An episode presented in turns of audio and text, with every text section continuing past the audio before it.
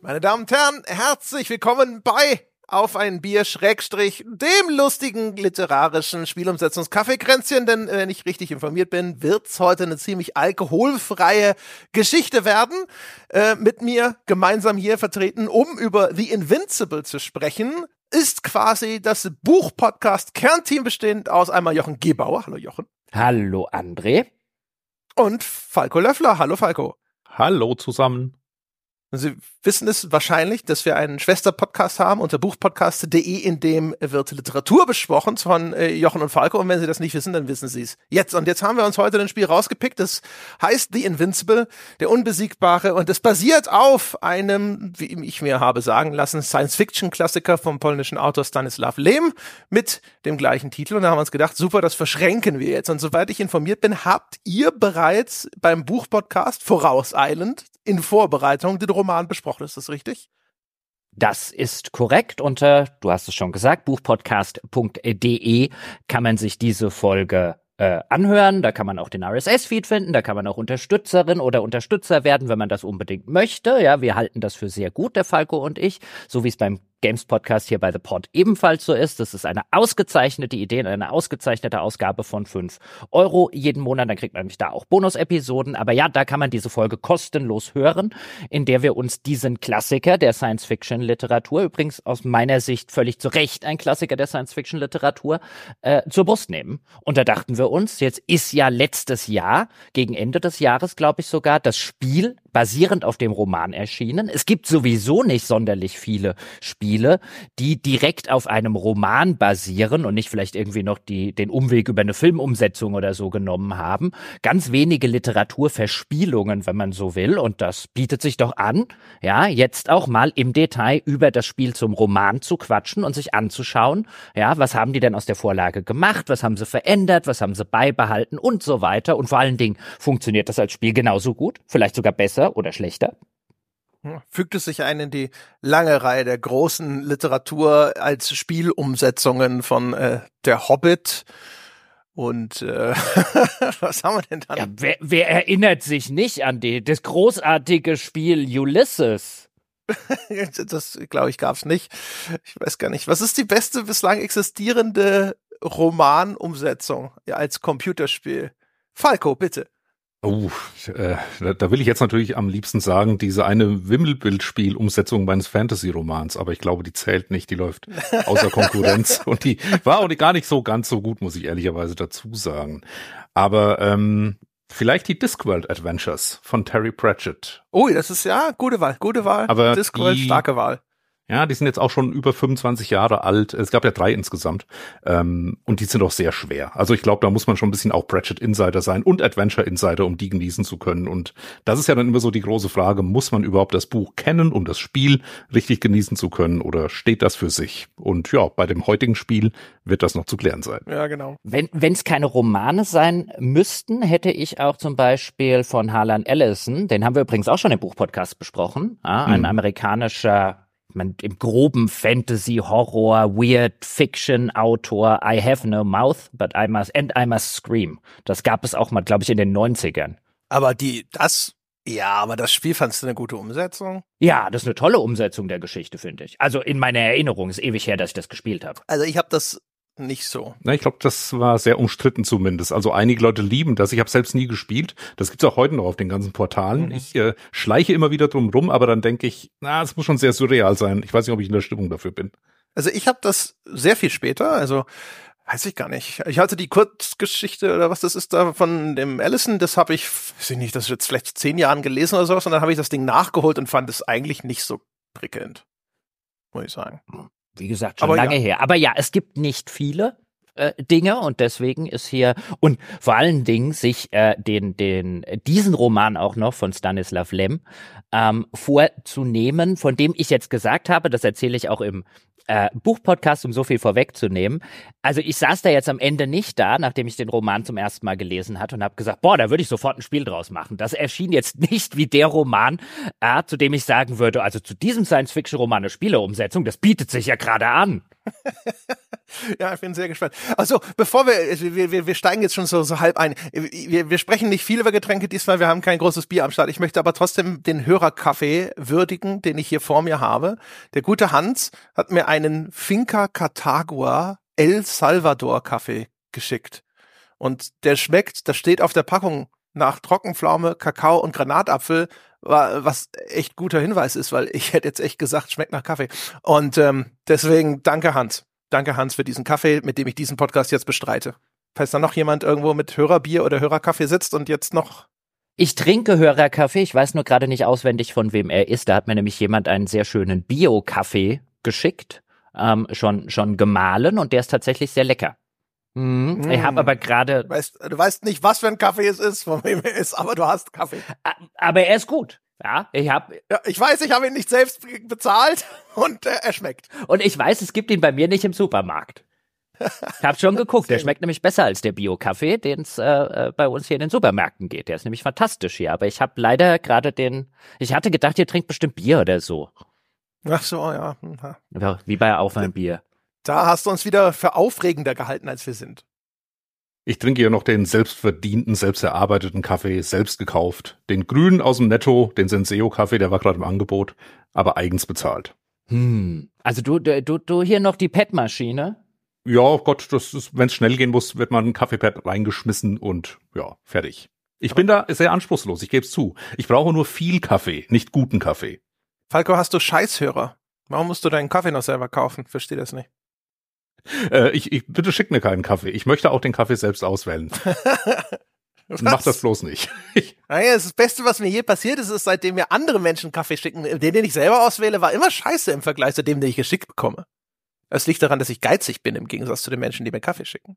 Ja, ich kaufe mir den billigen Kaffee, dann ist auch gut. Dann geht das auch mit dem Geiz. Ja, das ist aber, also seit ich damit aufgehört habe, mit dem billigen Angebotskaffee zu kaufen, ja, und mir guten Bio-Fairtrade-Kaffee kaufe, der ist so viel besser. So viel besser. Es ist wirklich so viel besser. Es ist echt krass. Die Leute machen mich da auch echt kaputt. Weil seitdem ich jetzt diesen geilen Kaffee geschickt bekommen habe, insbesondere den, den der Konstantin mir immer schickt, da von Arnolds Kaffeerösterei oder was das ist, der ist so viel besser, dass wenn ich dann zwischen den entstehen dann so Lücken, wo kein Hörerkaffee da ist und ich dann zurückgehe zu hier Chibo Black and White oder Eyeless Mild oder was halt immer gerade im Angebot ist. Und das ist dann immer sofort dieses Gefühl von, ach, ist die Leitung äh, rostig geworden? Nein, das ist nur der alte Kaffee. naja, zumindest hier der, der, äh, der hier beim Rewe zum Beispiel rumsteht, der hat so eine gelbe Verpackung. Ich ver vergesse immer, wie der heißt, der Bio Fairtrade. Der ist echt ganz gut und ab und zu ist der im Angebot. Dann kaufst du halt mal drei Dinger davon oder so. Der wird ja nicht schlecht. Ihr seid so Kaffeeposer, ey. Ah ja. Man muss hier auch mal, ich habe auch jahrelang, weißt du, hier so, ah, ist der Chibo im Angebot, ja, ach, der Melitta ist diese Woche im Angebot, ach, guck mal, hier ist der Eiles im Angebot. Und jedes Mal habe ich einfach Brackwasser getrunken. Ja, einfach weil man so geizig war. Und so viel Kaffee, wie ich am Tag trinke, es ist einfach total bescheuert, da schlechten zu trinken. Also, also bei mir war es ehrlich gesagt genau andersrum. Weil wir so viel Kaffee hier verbrauchen, habe ich mir gedacht, wir können uns nur den billigen leisten. Nein, du, du wolltest dir nur den billigen leisten die Mengen sind so groß, wenn ich hier den teuren kaufe oder sowas, dann äh, das war's. Ne? Also dann also bei mir ist alles verloren seit dem Studium, ja. Wenn du morgens an die Uni kommst und da steht dieser eine Kaffeeautomat, wo du deine mitgebrachte Tasse drunter halten kannst und bekommst für damals noch, ich glaube, 70 äh, Pfennige deinen Kaffee und du weißt, das ist genau der gleiche Abfüllstutzen, aus dem du auch Hühnersuppe holen kannst. Wenn du das fünf Jahre lang hattest jeden Morgen, dann sind deine Geschmacksnerven eh durch. Da kannst du auch den billigen aus dem, aus dem Netto nehmen. Da kommt, das geht dann. Wahrscheinlich war es auch Hühnersuppe und am Ende nochmal irgendwie so ein Schuss, Schuss schwarze Lebensmittelfarbe drauf und fertig. Deswegen schickt. Es ist einfach nur die Hühnersuppe und das Glutamat weggelassen. Schickt mir keinen Kaffee. Bei mir ist alles verloren. Ne? Schickt's den beiden, so viel ihr wollt, aber mir bloß nicht. Finde ich einen guten Aufruf, Falco. Ja, solltest öfters hier in den Podcast kommen und aufrufen, uns mehr zu schicken. Ja, es, ja, ich meine, gerade super. haben die Leute ja quasi Geld gespart. Ne? Alles, was jetzt an Kaffee nicht an Falco geschickt werden muss, das ist ja quasi in der, ne, das ist ja wie Einnahmen, die man jetzt direkt wieder ausgeben kann, um uns Kaffee zu kaufen. Das ist ja perfekt. Gut, reden wir aber über die Invincible, meine Herren. Ja, ich freue mich schon sehr auf die Folge. Ich habe erst den Roman gelesen und dann war ich sehr gespannt äh, auf das Spiel und ich habe Redebedarf. Habe mhm. viel Redebedarf, denn das Spiel, um das mal ganz kurz zu sagen, ist von Starwood Industries, ist ein polnischer Entwickler, wo ehemalige AAA-Entwickler ähm, so ein kleines Indie-Studio aufgemacht haben. Der Game Director zum Beispiel, der war vorher unter anderem an The Witcher beteiligt, war glaube ich von Blood and Wine, von dem Add-on der ähm, Projektleiter intern bei CD Projekt Red und äh, die haben jetzt als Erstlingsspiel eben diesen auf Stanislav Lems Roman basierenden Unbesiegbaren oder The Invincible äh, gemacht. Ich wollte das sowieso schon immer mal lesen. So Stanislav Lem war bei mir so ein, so ein grauer Fleck in meiner, in meiner Science-Fiction-Vita. Ich bin sehr froh, dass ich es gelesen hatte. Ähm, wie man auch im Buchpodcast nachhören kann, hatte ich so ein paar Anlaufschwierigkeiten mit sehr viel Techno-Bubble, so 60er Jahre. Der Roman ist von 1964, 60er Jahre Techno-Bubble. Aber als ich dann einmal drin war, fand ich ihn für gerade im Kontext äh, der Sache, dass das Ding 1964 rauskam, für ein sehr spannenden und äh, vor allen Dingen sehr, sehr zukunftsweisen äh, Science-Fiction-Roman. Und das hat die Science-Fiction ja nicht immer. Ja, Science-Fiction-Autoren sind ja relativ häufig ziemlich scheiße darin, die tatsächliche Zukunft vorherzusagen. Und hier bei dem, bei dem Lem war ich ziemlich beeindruckt. Ja, ich hänge mich mal kurz rein. Ich, bei mir war es ja andersrum. Ich hatte das Spiel gespielt. Dann hatte ich eigentlich vor, auch den Roman noch zu lesen. Und dann hatten wir ja gesprochen und gesagt, so ist ja vielleicht gar nicht so schlecht, wenn jemand dabei ist, der jetzt quasi äh, einfach nur sagt, wie ist denn das Spiel so für sich. Ich hatte angefangen, da reinzulesen, hatte mir den gekauft und weiß ich nicht, bin da nicht weit gekommen, so zehn Seiten oder sowas. Ich bin aber auch erstmal abgeprallt und habe gedacht so, Ah, das ist aber bislang ziemlich Stanislav lame, was ich da lese. Äh, irgendwie so gefühlte zehn Seiten erstmal nur über die Landung des Raumschiffs geschrieben. Und ich so, oh, aber das geht jetzt nicht so weiter. Ja, der Roman beginnt damit, dass das Raum, das titelgebende Raumschiff, der Unbesiegbare, und ich sage auch übrigens der, weil es in der deutschen Übersetzung aus dem Polnischen so übersetzt wird, also nicht wie das eigentlich üblich ist, dass Schiffe, auch Raumschiffe irgendwie weiblich, also die genannt werden, sondern es ist hier der Unbesiegbare und der Roman beginnt damit, dass das Raumschiff nach einem wie auch immer langen äh, Flug bei Licht- oder Überlichtgeschwindigkeit ähm, gewissermaßen aufwacht und seine Besatzung aufweckt. Und ich fand das jetzt auch keinen besonders spannenden Einstieg, schriftstellerisch und handwerklich. Ähm, ich fand es allerdings bemerkenswert, ähm, zum Beispiel in dem Roman, und das zieht sich dann ja auch in der, in der Art, im Artdesign des Spiels dann weiterhin durch, ähm, dass das A so eine 60er Jahre Science-Fiction-Idee teilweise gewesen ist, so mit Lochkarten und Magnetkarten, die in Computerschlitze automatisch geschoben werden, und aber auch B, weil man das in Science-Fiction der damaligen Zeit gar nicht sonderlich häufig äh, liest, diese ganze Idee, dass das Raumschiff, also Stanislav Lem hat zumindest hier in diesem Roman noch irgendwie keine wirkliche KI vorweggenommen, aber das selbstständige Raumschiff, das quasi von sich aus die Besatzung aufweckt, sich von sich aus sozusagen aufwacht, quasi so als eigene Entität dargestellt wird, das ist schon mal so einer der ersten Schritte, wo Stanislav Lem seiner Zeit durchaus voraus war in der Science Fiction, was ich spannend finde. Das ist übrigens so ein Fall, wenn jemand so wegweisende Science Fiction geschrieben hat, die irgendwie Vorbilder für, für ganz vieles, was danach gekommen ist. Wenn man das nachholt, hat man häufig dieses Gefühl von, das kenne ja alles schon. das ist halt das Problem. Der Anfang von dem Roman ist eigentlich wie der Anfang von Alien. Nur dass er dem natürlich eigentlich Jahrzehnte vorausgeht, aber dadurch, dass ich dann halt so eine, mit der Computer wacht auf und dann weckt er die Crew mhm. in ihren Kälteschlafkapseln und so, das ist eigentlich der Einstieg von Alien. Aber das ist, du hast Ja, weißt du, was Ridley Scott als Vorbild hatte? Ja, mhm. ja, genau, da weißt du, was der Ridley so gelesen hat. Aber wenn du jetzt natürlich nachträglich sozusagen der das an, das, das, diese ganzen Inspired by Sachen schon kennt, dann kehrst du zurück zu sowas und denkst dir so, ugh. das war leider dann hinterher auch bei dem Spiel so ein bisschen ein Problem. Da kommen wir aber noch zu. Genau. Ähm, Jetzt ist es so, dass wir, Falco und ich, bei dem, bei unserem Buchpodcast relativ schnell gesagt haben, wir spoilern hier den ganzen Roman und auch die Auflösung des Romans. Erstens, der Roman ist von 1964 und zweitens ist es echt schwierig, über den Roman zu sprechen und was den Roman so wegweisend und so gut macht, ohne ihn quasi komplett zu spoilern. Und Jetzt haben wir, glaube ich, meine Herren, oder das Problem beim Spiel ist es, ist es ziemlich ähnlich. Also wir sollten meines Erachtens nach in dieser Folge ähm, sagen, A, damit wir vergleichen können und auch darüber reden können, was macht das Spiel anders, wie adaptiert das Spiel Ideen aus, Konzepte aus dem Roman und auch darüber sprechen können, funktioniert das Spiel als Spiel und warum funktioniert das möglicherweise nicht. Ich glaube, wir sollten es hier einfach mal komplett spoilern, also sowohl Roman als auch, äh, als auch die, äh, die Verspielung des Ganzen, oder Falco? Ja, sehe ich genauso. Man kommt eigentlich nicht drum rum. Es gibt schon einen zentralen Knackpunkt in der Geschichte, in dem gesamten Weltentwurf. Wenn man den einmal erzählt hat, ist im Prinzip der, die ganze Handlung erzählt. Und das Buch ist auch nur 200 Seiten stark. Das hat man relativ schnell durchgelesen. Das Spiel hat so fünf bis sieben Stunden Spielzeit, würde ich sagen.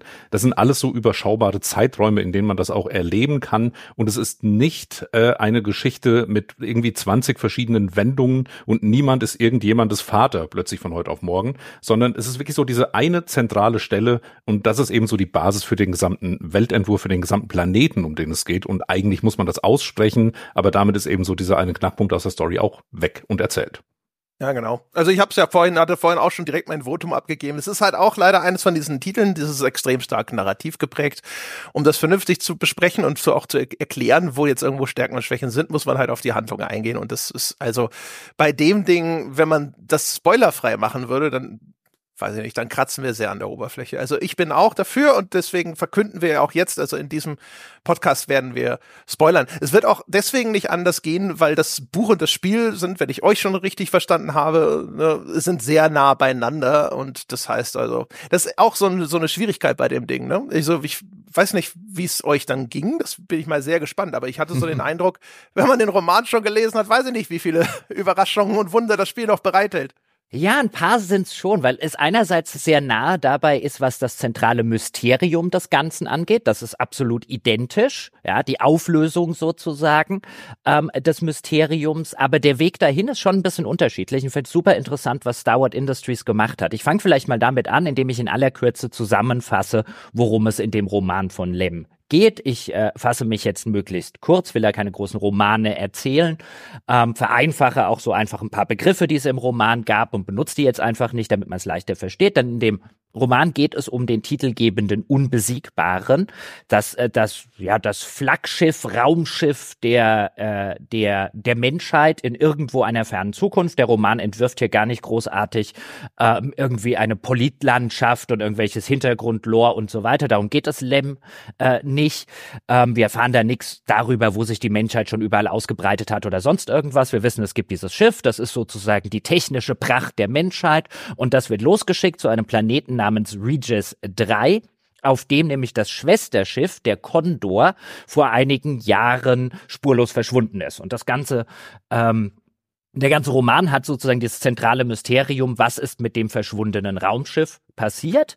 Der Unbesiegbare landet dann auch auf dem Planeten. Da stellen sie relativ schnell fest, das ist so eine Art Wüstenplanet, aber eigentlich ähm, bietet er sehr viel Gelegenheit oder würde sehr viel Gelegenheit auch für Leben, für Flora und Fauna bieten. Aber seltsamerweise gibt es die nur im Meer ähm, in den Ozeanen des Planeten. Und an Land ist nichts, aber auch gar nichts zu finden. Nicht mal Viren, nicht mal äh, Bakterien, da ist einfach gar nichts. Und äh, das finden sie sehr ungewöhnlich. Und während sie halt nach dem verschwundenen Kondor suchen, äh, untersuchen sie auch weiter den Planeten. Dann finden sie irgendwann das andere Raumschiff, nachdem sie gesucht haben. Da sind aber alle tot ähm, auf das, das Raumschiff ist seltsam verwüstet, ja, so als habe, ich zitiere aus dem Roman, eine Horde Paviane da drin ähm, herumgetobt. Ähm, die Besatzung ist entweder verschwunden oder tot und seltsamerweise scheinen sie verhungert zu sein, obwohl alle Nahrungsmittelvorräte an Bord dieses Kondors noch vorhanden sind. Es stellt sich auf jeden Fall raus, um das Ganze jetzt abzukürzen, wer an diesem ganzen Mysterium dran schuld ist, ist eine ähm, ja letztlich ein, eine, eine anorganische Evolution, also auf diesem Planeten, dort sind vor, anscheinend vor Jahr, Millionen schon von Jahren, ähm, ist dort ähm, äh, wahrscheinlich ein Raumschiff einer anderen Zivilisation gelandet. Alle Insassen sind dabei ums Leben gekommen und übrig geblieben sind nur noch die ähm, inorganischen, also die Roboter, äh, die Maschinenwesen, die wahrscheinlich als Diener sozusagen, wie wir heute auch Roboter haben, an Bord gewesen sind. Und die haben sich in einer sogenannten toten Evolution ähm, dann auf dem Planeten äh, weiterentwickelt, spezialisiert, wie das in der Evolution so der Fall ist, bis hin dazu, dass jetzt nur noch ganz kleinteilige ähm, Roboterwesen sozusagen übrig geblieben sind, die sich perfekt anpassen können, die sozusagen diese tote Evolution, wie es im Roman genannt wird, gewonnen haben ähm, und jetzt dafür verantwortlich sind, ähm, das komplette Leben, ins, inklusive dem Leben, das zufällig auf seiner Oberfläche gelandet ist, dieses Planeten zu zerstören, bevor es eine Gefahr sozusagen für dieses, diese, diese anorganische Spezies ist, die auch beschrieben wird, als sie ist nicht intelligent, ja, sie ist nur perfekt angepasst, sie kann sich dann zu so einer Wolke, die Einzelteile können sich zusammenschließen, ähm, und am Schluss muss auch der vermeintlich Unbesiegbare vor dieser außerirdischen Spezies flüchten. Ja, sozusagen die, die intelligentere Spezies muss sich der dummen, in Anführungszeichen, Spezies beugen, weil die perfekt angepasst ist und so unbesiegbar ist der Unbesiegbare gar nicht. Und was den Roman, abschließend sei das gesagt, ein Teil davon, der ihn so wegweisend macht, ist, dass Stanislav Lem hier 1964 gewissermaßen die Nanotechnologie vorweggenommen hat. Das in aller hoffentlich Kürze, so dass man es versteht, die Handlung des Romans. Ich würde noch ein Detail ergänzen, das noch äh, relativ wichtig ist. Diese Frage oder auch das Geheimnis, warum ist die Besatzung dieses Raumschiffs überhaupt verhungert, wenn da noch genug Essen da war. Stimmt. Dieser Schwarm, diese Fliegen, diese Nanoroboter, die da rumfliegen, arbeiten mit einem Magnetfeld und dieses Magnetfeld löscht das Gedächtnis der Personen, die in diese Reichweite kommen. Also die werden wie zu Neugeborenen, sie können nur noch äh, instinktiv handeln, sie können vielleicht noch rumlaufen, aber sich nicht mehr äußern und nicht mehr ihre kognitiven Sinne überhaupt einsetzen und müssen deswegen verhungern. Genau, weil die, diese, diese Roboterspezies oder diese anorganische Spezies, die sich dort entwickelt hat, die auch teilweise Fliegen genannt werden, eben als Teil eines großen Schwarms, ja, lange vor Frank Schätzing übrigens, ähm, die äh, reagieren auf elektromagnetische Wellen, wie sie unter anderem auch das menschliche Gehirn aussendet ähm, und ausstrahlt als Bedrohung und alles, was sozusagen ein elektromagnetisches Feld erzeugt, wird von denen unschädlich gemacht. So, André Peschke. Und jetzt sitzt du da als jemand, der den Roman nicht gelesen hat und denkst dir, und wieso fängt das Spiel völlig anders an? Naja, das denke ich mir nicht, weil ich wusste, dass das Spiel im Grunde genommen ein Prequel dazu ist. Ne? Das Spiel setzt ein bisschen vorher an, also nachdem die Condor dort schon gelandet ist, aber jetzt erfindet es anscheinend neu dazu ein kleines Forschungsraumschiff namens Dragonfly.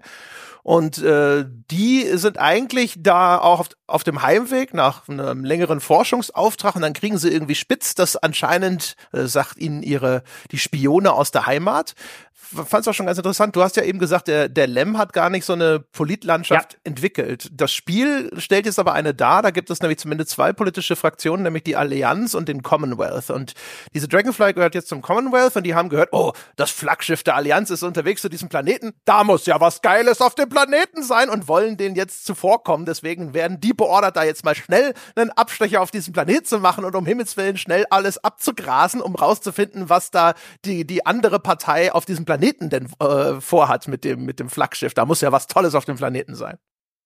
Ja, und das fand ich das erste Interessante, als ich das Spiel angefangen habe. Hier mal kurz vorweg gesagt, ähm, es handelt sich um einen reinen Walking Simulator bei dem Spiel letztlich. Ab und zu darf man auch rumfahren mit einem Gefährt, mit einem Land Rover. Ähm, aber das, äh, das Spielprinzip bleibt immer identisch. Es gibt nahezu keinerlei Gameplay, es gibt nahezu keinerlei Puzzles zu lösen. Es gibt das ein oder andere, was man, was man mit viel gutem Willen als Puzzle bezeichnen könnte, ähm, aber dass die Lösung dann eigentlich immer offensichtlich. Also wir laufen oder fahren eigentlich von A nach B, ähm, gucken uns Gegenstände an, interagieren mit Gegenständen und äh, bekommen halt eine Geschichte erzählt. Und was am Anfang passiert ist, wir ähm, kommen, wie du schon gesagt hast, in Gestalt von Jasna, einer, äh, einer Ärztin, ähm, äh, eben diese. Ich glaube, eine Biologin, oder, streng genommen. Oder streng genommen eine Biologin, ähm, äh, die eben auf diesem Planeten aufwacht, eben Teil dieser äh, dieser Expedition, dieses sogenannten Com Commonwealth ist und da der Allianz mit dem Unbesiegbaren äh, äh, davorkommen möchte, um zu entdecken, was auf dem Planeten los ist. Und die wacht auf, auf eben diesem Planeten und weiß erstmal gar nicht, wie sie da hingekommen ist.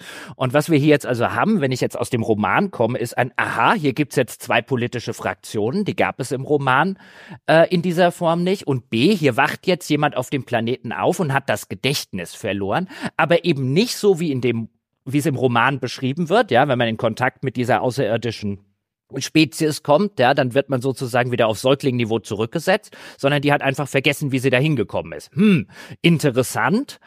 Erstens und zweitens, da dachte ich schon das erste Mal, ich bin mir nicht sicher, ob ihr euch einen Gefallen damit tut, quasi aus dem interessanten zentralen Mysterium noch lauter Mysterien dazu zu packen. Falco, wie hast du das wahrgenommen? Ja, ich habe gerade drüber nachgedacht. Also ähm, es wird ja vorausgesetzt, dass wir, also sie hatte Kontakt mit diesen Fliegen offensichtlich und hat deswegen ein bisschen Gedächtnis verloren. Ne? So habe ich es zumindest interpretiert, dass der, dieser Spielanfang mit der Amnesie deswegen so aufgebaut wurde. Oder sehe ich das schon falsch? Jochen. Nee, das stimmt. Ja, das ist eben so ein bisschen die große Frage, die jetzt im weiteren Verlauf kommt. Ähm, ich würde sagen, lass uns die mal so ein bisschen hinten anstellen, weil was nämlich das Spiel schafft, ist sehr viele offene Fragen zu erzeugen, die es im Roman so überhaupt nicht gegeben hat.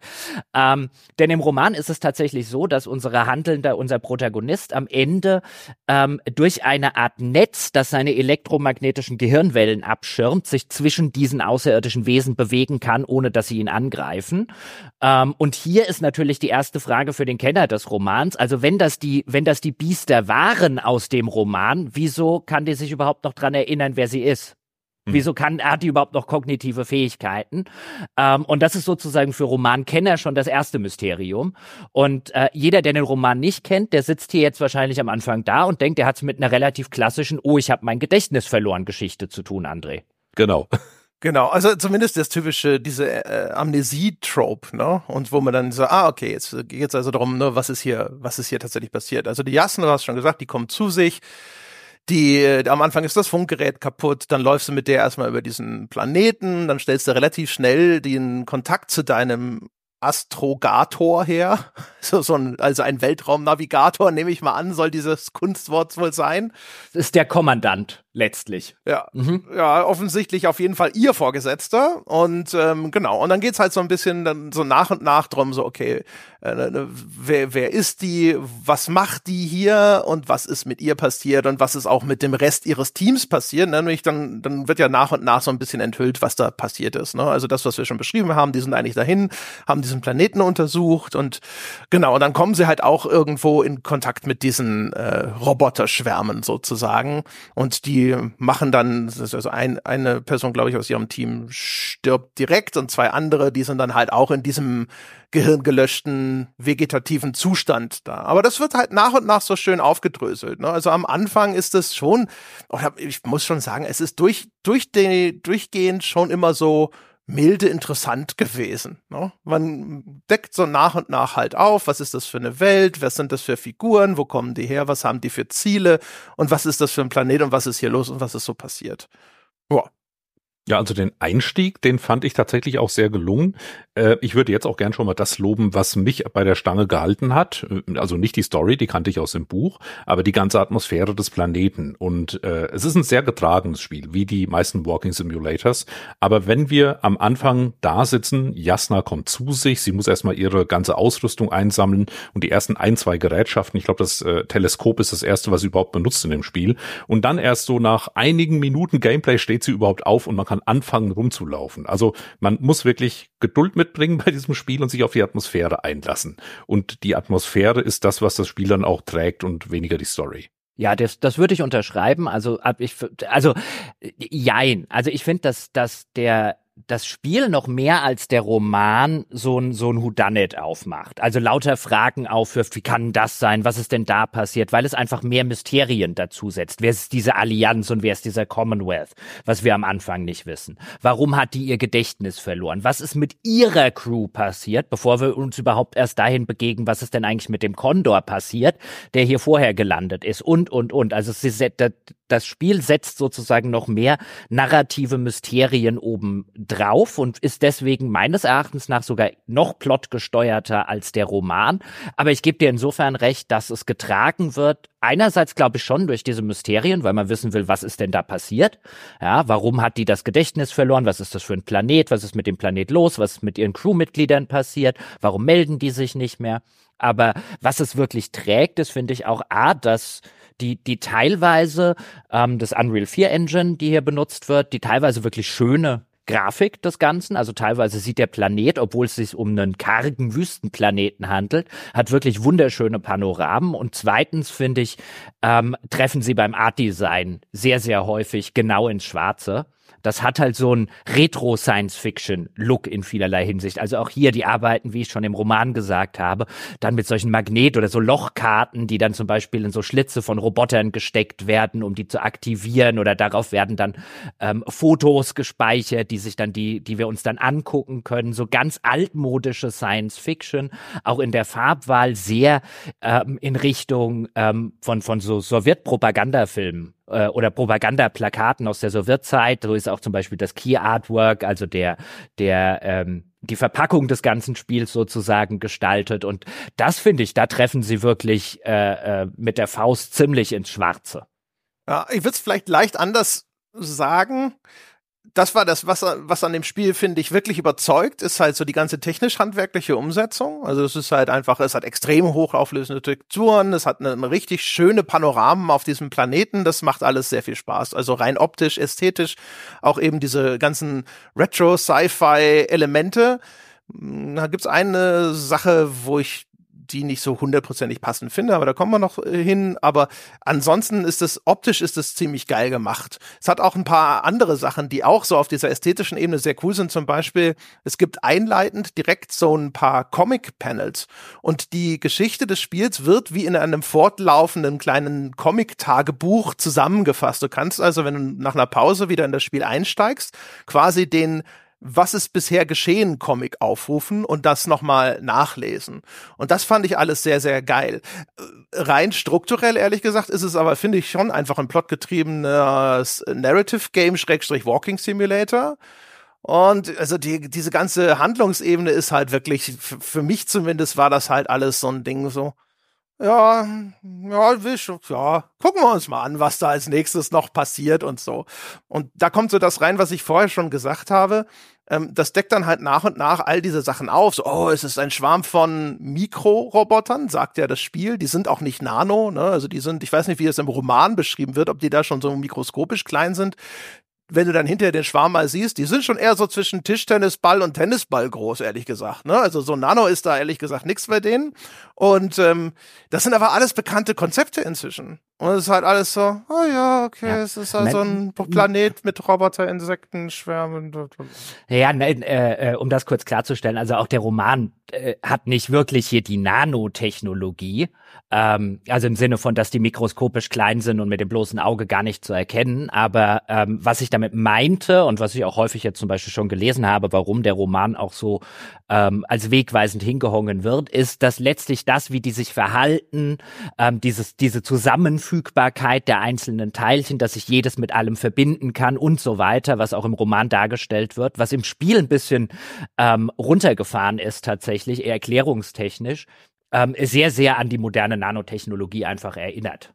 Ja, halt ja. mit den so der in, mit der Gedankenwelt äh, und der der der Zukunftswelt eben, die man so im Jahre 1964 haben kann, wo man eben noch angenommen hat, dass was weiß ich ein ein Schaumstoffsessel äh, äh, der, der, das höchste der futuristischen Gefühle für eine Kapitänskajüte ist.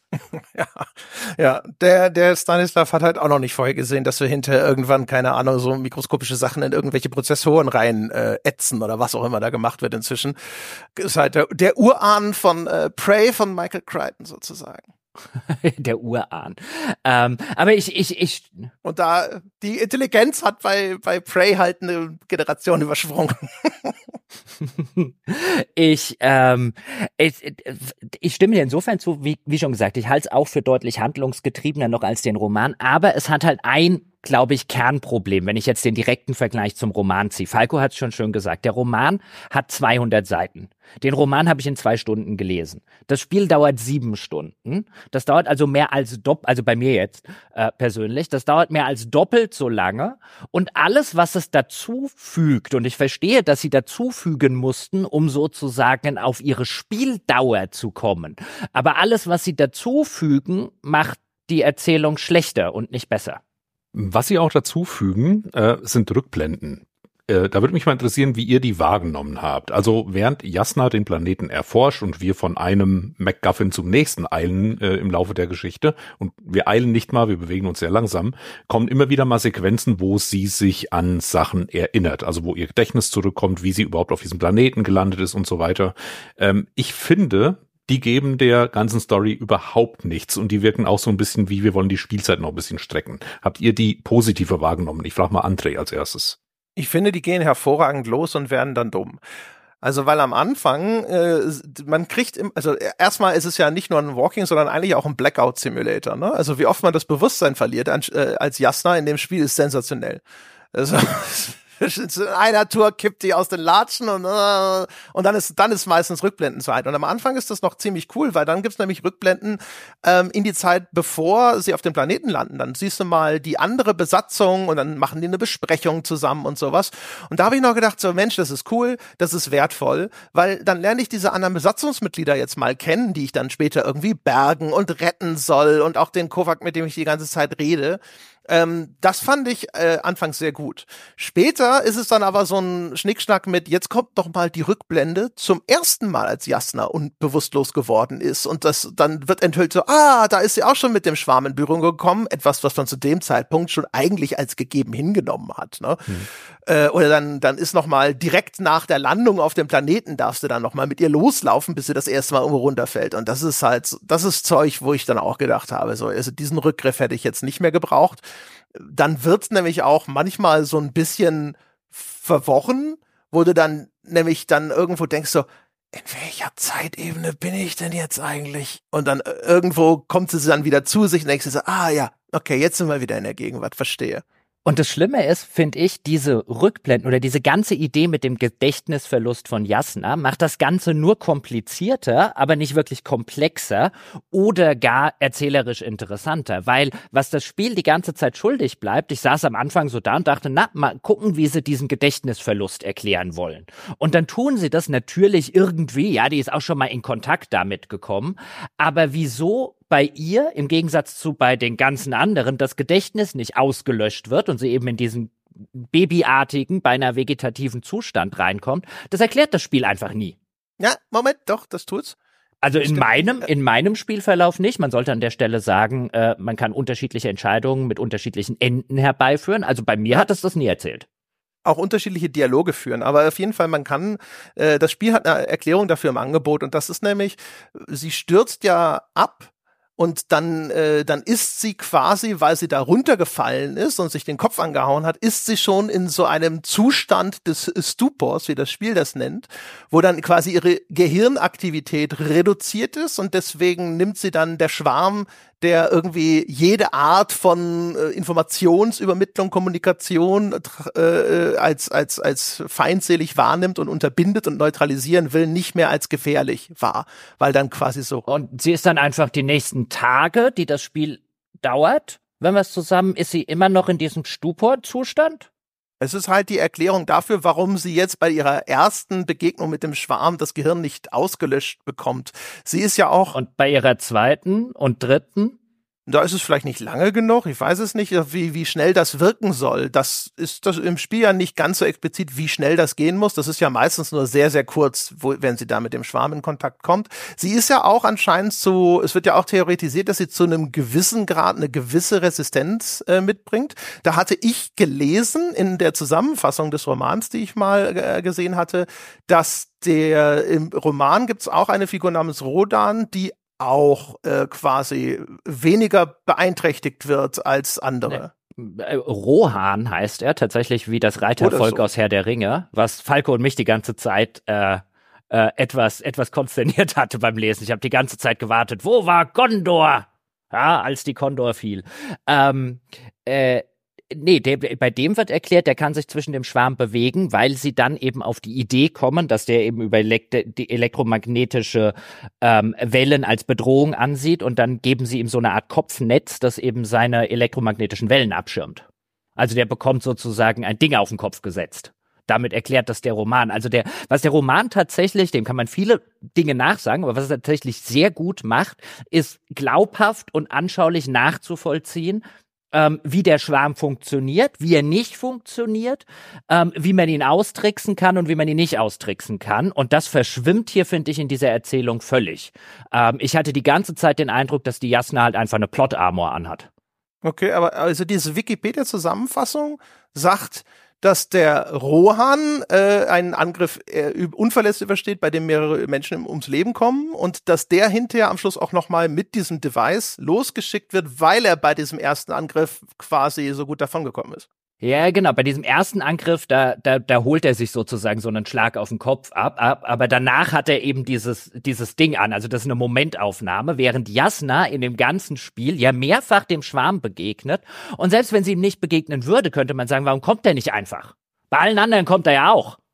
Also ich muss auch zugeben, diese Erklärung, die André du eben erzählt hast, warum Jasna äh, nicht komplett vernichtet wurde, die habe ich im Spiel irgendwie auch entweder übersehen oder sie tauchte in meinem Handlungsstrang, in meinen Dialogen oder so mit dem Astrogator gar nicht auf. Also ich habe mich dann auch irgendwann gefragt, ja, eben die Fragen, die Jochen gerade stellte, warum passiert da eigentlich Jasna nichts die ganze Zeit und äh, was ist da eigentlich passiert? Es, das Spiel nimmt halt diese ganzen Plot- oder Erklärungsversatzstücke und arrangiert sie neu. Das ist ja auch normal. Das ist eine Adaption Adaption eines Romans, der die, also einerseits die Seele der Geschichte einfangen will, äh, aber auch Spielmechaniken irgendwie erzählen muss. Und ich, ich habe mich auch öfter gefragt, wie verzweigend, wie interaktiv ist eigentlich das ganze Dialogsystem? Wir haben ja oft bis zu drei Optionen im Gespräch mit dem Astrogator, der oben irgendwo über mir rumkreist. Und das hat auch irgendwelche Story-Auswirkungen. Da gibt sogar so ein Tonsignal, das mir signalisiert, das war jetzt eine bedeutsame Entscheidung, dass du an der Stelle das hier gemacht hast. Und äh, wenn man dann gamey denkt, äh, wenn man das Spiel spielt, fragt man sich natürlich, okay, was habe ich denn jetzt wieder ausgelöst? Ist? Oder hat das irgendwie Konsequenzen wie bei einem äh, Telltale-Spiel früher? Oder ist das jetzt einfach nur rein atmosphärisch, dass die, der Dialog in eine andere Richtung läuft? Auf diese Weise wähle ich ja oft auch die Themen, mit denen, die mit dem Astrogator besprochen werden. Also ich stelle dann eine von drei Vermutungen an, was gerade passiert ist. Und der Astrogator geht darauf ein und erzählt mir das dann. Und da ist immer die Gefahr dabei natürlich, dass eine wichtige Erklärung in dem anderen Strang vielleicht war, die ich an der Stelle vielleicht gebraucht hätte. Ja, genau. Also es kann offensichtlich kann das gut sein. Ne? Also wie gesagt, bei mir war die Erklärung dafür vorhanden. Das Spiel, äh, ja, das hat schon Varianz in seinen Dialogen. Also es gibt vor allem ja Dialogoptionen, die sind auch mit Diskussion gekennzeichnet. Ne? Und wenn man die nicht auswählt, dann verpasst man natürlich relativ viel Dialog zwischen äh, Jasna und dem Astrogator. Also immer da, wo Diskussion dran steht oder sowas, folgt dann halt ein längeres Gespräch. Und wenn du das nicht nimmst, sondern irgendwas anderes, es gibt ja so ein Ding zum Beispiel, da sagt sie, ja, Jasna, leg dich mal schlafen. Dann kannst du sagen, jawohl, Jasna, leg dich schlafen. Oder du kannst halt sagen, nee, ich kann nicht schlafen und dann kommt längerer Dialog nochmal. Mhm. Ne? Und da können halt schon Sachen drinstecken. Es gibt zwischendrin gefühlt nicht so wahnsinnig viel. Es gibt ja elf Enden, da habe ich mir aber angeschaut, wie man die herleitet und das ist eigentlich alles nur so äh, Zeug, das ganz am Schluss in dieser Schlusssequenz, wenn du dich so oder so entscheidest, ne, das sind so ein paar Varianten, die dann so durchdekliniert äh, werden. Und dann gibt's ja noch eines, da fährst du mit Jasna auf einen Landeplatz zu. Da schickt dir der Astrogator eigentlich diese Landefähre, die dich abholen soll. Und dann gibt's da aber auch noch eine große Allianzbasis. Und dann kannst du dich an der Stelle entscheiden, als Jasna sagen, so, ne, ich will mir diese Allianzbasis noch anschauen. Oder du kannst halt einfach sagen, so, nee, kein Bock mehr, weg von dem scheiß Planeten und fährst zu diesem Landeplatz. Aber dann wirst du zu dem, dem eigentlichen gewollten Strang, nämlich dieser Allianzbasis, wirst du dann hingezwungen, indem diese Landefähre abstürzt. Das war das Einzige, was, was ich festgestellt habe, was signifikant irgendwie anders war im normalen Spieldurchgang. Sonst hatte ich das Gefühl, ist da nicht wahnsinnig viel, außer in den Dialogen.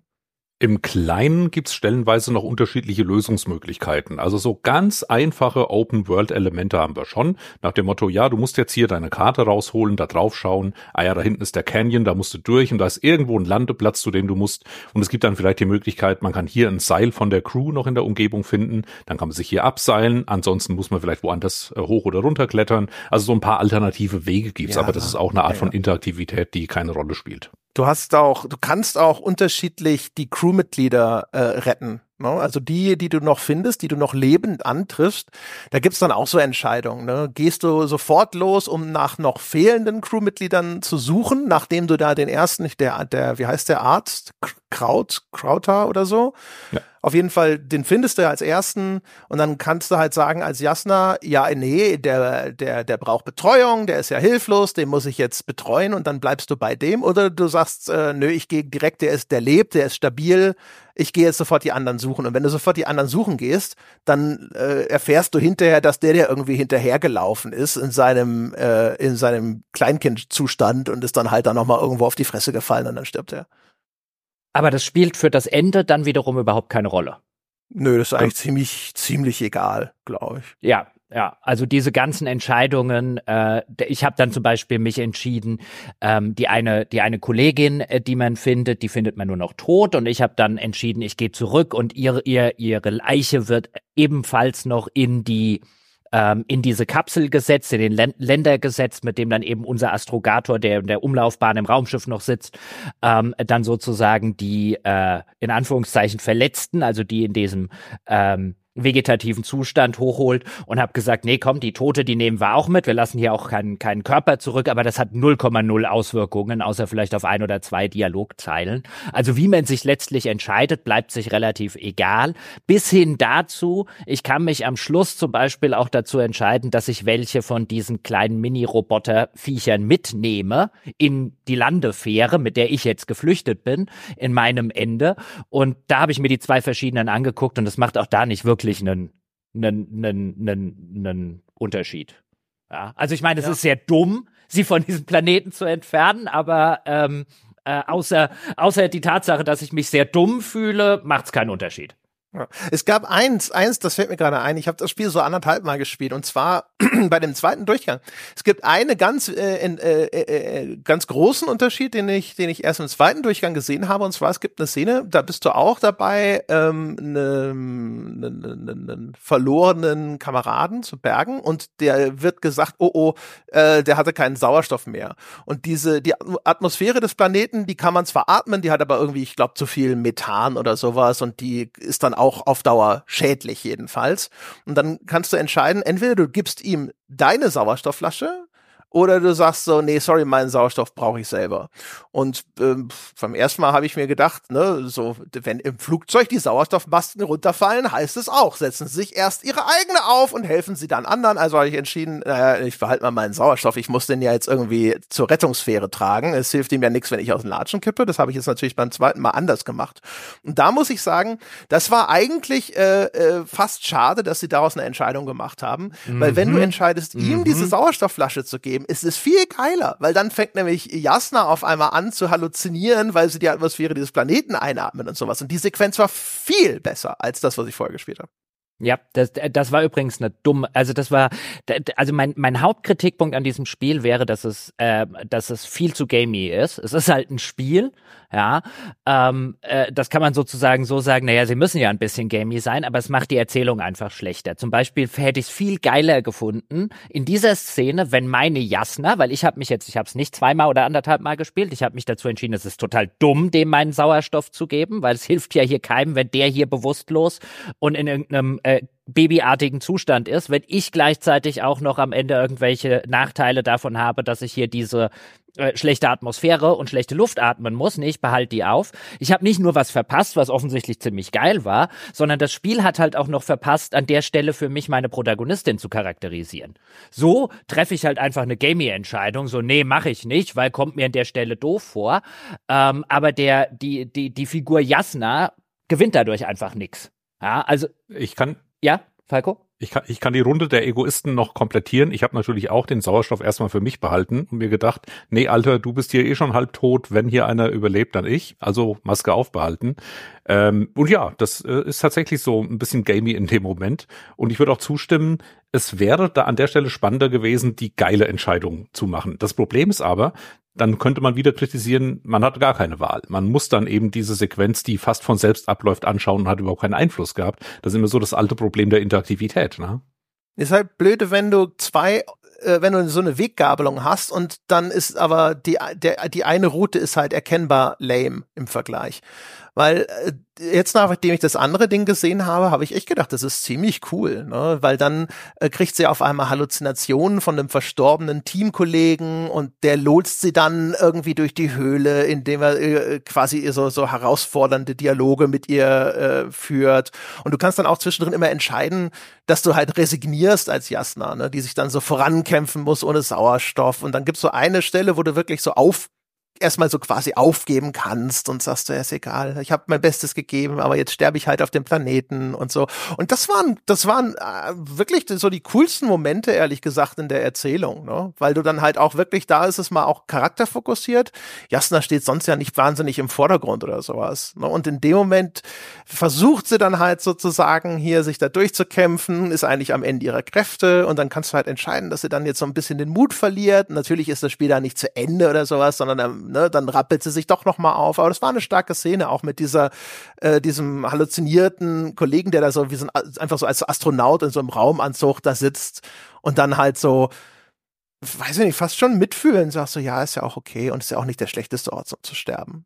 Und das war, das war cool. Das war eine coole Sequenz. Ja, in den, in, in, in, in den Sachen, wenn das Spiel selber erzählt, ja, dann ist es, äh, wenn es und äh, wenn es weiß, wo es hin will, dann ist es auch als Spiel richtig cool. Offensichtlich habe ich die Szene verpasst. Es gibt später noch eine Szene, die es im Roman so auch nicht gibt, die ich richtig cool, so einen richtig kleinen Twist, den ich richtig geil fand, weil wir treffen dann am Schluss in dieser Allianzbasis, ähm, also da eben, wo die Leute von der verunglückten, von dem verunglückten Kondor ähm, äh, sich erstmal breit gemacht haben, bevor sie dann von diesen Roboterviechern einer nach dem anderen ausgelöscht wurden, gibt's noch einen einzigen Überlebenden, ja, und der denkt, ja, dass sie erst seit ein paar Tagen auf diesem Planeten sind und später im weiteren Verlauf äh, findest du dann äh, zusammen mit deinem Navigator, den du halt immer im Ohr hast, findest du da oder Astrogator, findest du dann halt raus so nee, nee, der sendet, also aus welchen Gründen auch immer, auch da wieder so Plot Bullshit der äh, äh, der der der Spielerhandlung, der Typ verliert anscheinend immer jeden Tag aufs neue sein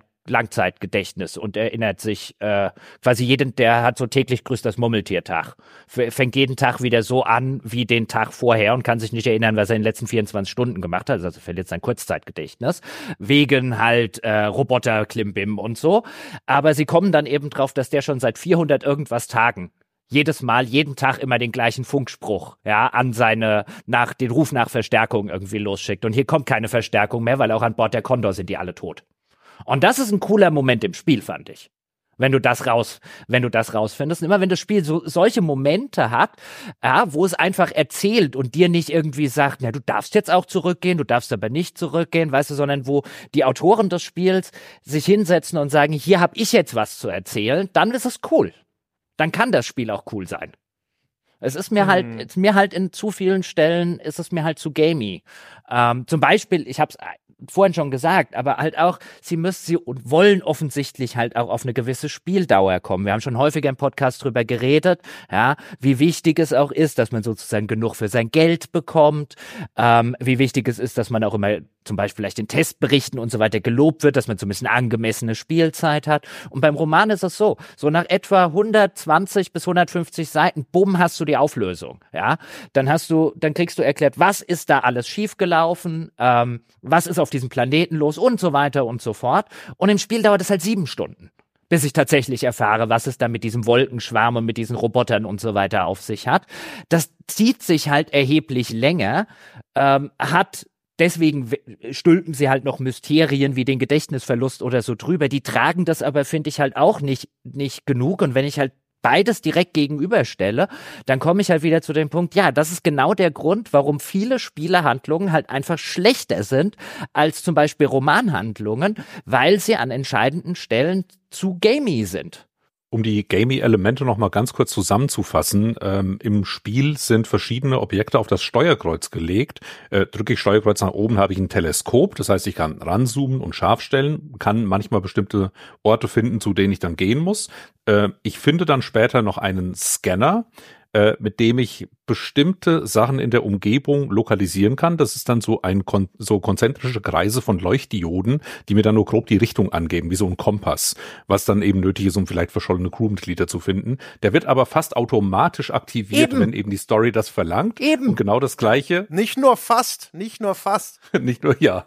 Und dann haben wir noch einen. Der kommt einfach aus der Tasche raus und dann hast du den Peilsender in der Hand. Genau, ja. nichts, nichts der Gamey, äh, da wo sie tatsächlich Gamey hätten sein können. Ich kann ja vielleicht was Cooles mit mit so einem Ding entdecken, ja, ähm, kann, kann vielleicht sagen, jetzt gucke ich mal da drüben, oh, da finde ich tatsächlich was. An den Stellen, wo sie gescheiter gamey geworden wären, machen sie es nicht.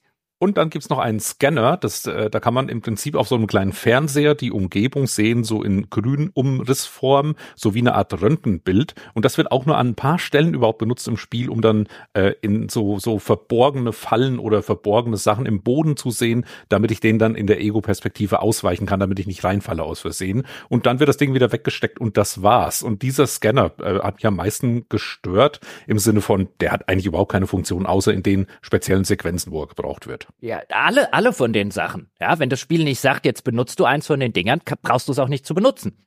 Ja. Und es ist dreimal das gleiche Gerät. Das sind ja alles Navigationsgeräte. Ne? Mhm. Das eine Mal nimmst du dein Fernglas, guckst da durch, dann sagt das Spiel, ah, da muss ich hin. Und dann, oder du nimmst den Peilsender, guckst du drauf, ah, da muss ich hin. Oder du nimmst dieses Röntgengerät und dann, dann äh, siehst du da irgendwie, da folgst du ja irgendwelchen Erzadern oder sowas, ne? Und dann guckst du drauf und denkst dir so, ah, da muss ich lang. Weil eigentlich das gleiche Gerät in drei Varianten. ja, und, an, äh, die irgendwie cool eingesetzt. Ja, bei diesem Scanner zum Beispiel, der eben scannt, ob irgendwie Leute in deiner Umgebung sind oder wahrscheinlich denen ihre Rucksäcke mit irgendeinem Peilsender drin äh, ansteuert, da fühlte man sich dann auch wieder vielleicht instinktiv an, an Aliens, also den zweiten Alien-Film erinnert, der richtig geil mit den Scannern spielt.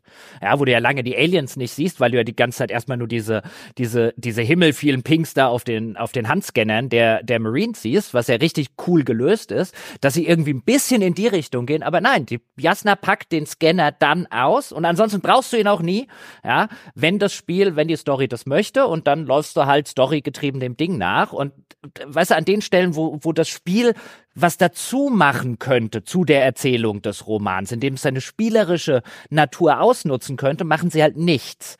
Und am schlimmsten finde ich, der, der, der große Kritikpunkt, den wir auch, Falco und ich auch in dem, in dem Podcast so ein bisschen hatten, des Romans ist, die große Auflösung, die dann kommt, die kommt als reiner Expositionsdump. Es ist also nicht so, dass unser Protagonist nach und nach rausfindet, ja, was auf dem Planeten so alles vor sich geht, unser Rohan, und dann aufgrund der Dinge, die er rausfindet und die er gemacht hat, zu der Schlussfolgerung kommt, ah, hier hat sich aus diesen und diesen Gründen hat sich hier diese roboterartige Spezies entwickelt, sondern nein, wir springen im Roman von unserem Protagonisten weg in einem Kapitel und dann kommt ein Wissenschaftler zum Kommandeur der Expedition und sagt, hier, ich habe da so eine Theorie aufgestellt, Blöb. und dann kommt die komplette Theorie, wie diese Roboter entstanden sind, die tote Evolution, all das, was ich erklärt habe, ja, ist halt komplett ähm, Show und no äh, ist halt komplett Tell und No Show, ja, dieser dieser alte Spruch von Show don't Tell im Storytelling, ja, zeig mir, was passiert ist und erzähl's mir und sag's mir nicht einfach nur plump. Und ich war so gespannt, wie das Spiel die größte Schwachstelle des Romans sozusagen ausbessert, weil hey, hier kann ich das ja selber rausfinden, hier kann ich das ja selber mir zusammenpuzzeln und was macht das Spiel? Es macht genau dasselbe, nur sechs Stunden später. Es macht Show and Tell.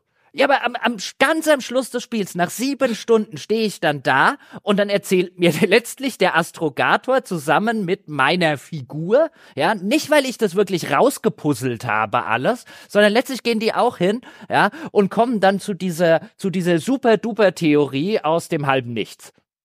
Nur es dauert halt viel länger und so ein, ja, okay, bei ein paar Sachen, ja, ich bin auf prähistorische Knochen gestoßen. Ist jetzt nicht so, als hätte ich mir da lange Zeit gelassen, die zu untersuchen. Ja, ich habe in der Allianzbasis das ein oder andere rausgefunden, was die in der Zwischenzeit wissenschaftlich rausgefunden haben.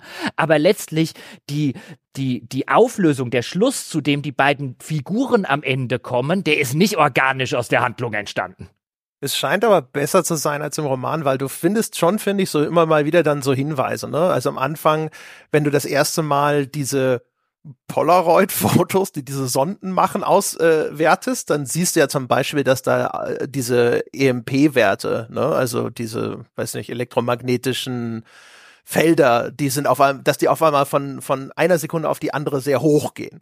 Und auf dem letzten Bild äh, ist auf einmal alles dunkel und kurz davor ist ein riesiger Schatten zu sehen. Ne? Und das merkst du so, ah, okay, das ist die Wolke, ah, okay, es wird dunkel, weil die Wolke umgibt jetzt diese Kamera sozusagen, ah, diese EMP-Werte, das wird schon foreshadowed sozusagen. Äh, ja, den, den Teil hast du auch im Roman, aber den ganzen Teil mit, hier ist offensichtlich mal ein Raumschiff einer anderen Zivilisation abgestürzt und dann dann haben letztlich in einer toten Evolution die, die Roboter oder die anorganischen Lebewesen, wie man es auch immer will, angefangen gegeneinander Krieg zu führen. Und am Ende ist nur das übrig geblieben, was solarbetrieben funktioniert, weil hier auf dem Planeten gibt's ja äh, ja keine radioaktive Strahlung, das fällt also als Energiequelle weg und, und, und, und, und. Ja, das alles, was letztlich als Erklärung rauskommt und dass diese, dass diese Wesen auch kein Bewusstsein haben und keine Intelligenz im eigentlichen Sinne, das alles kommt halt genauso bullshitty wie im Roman.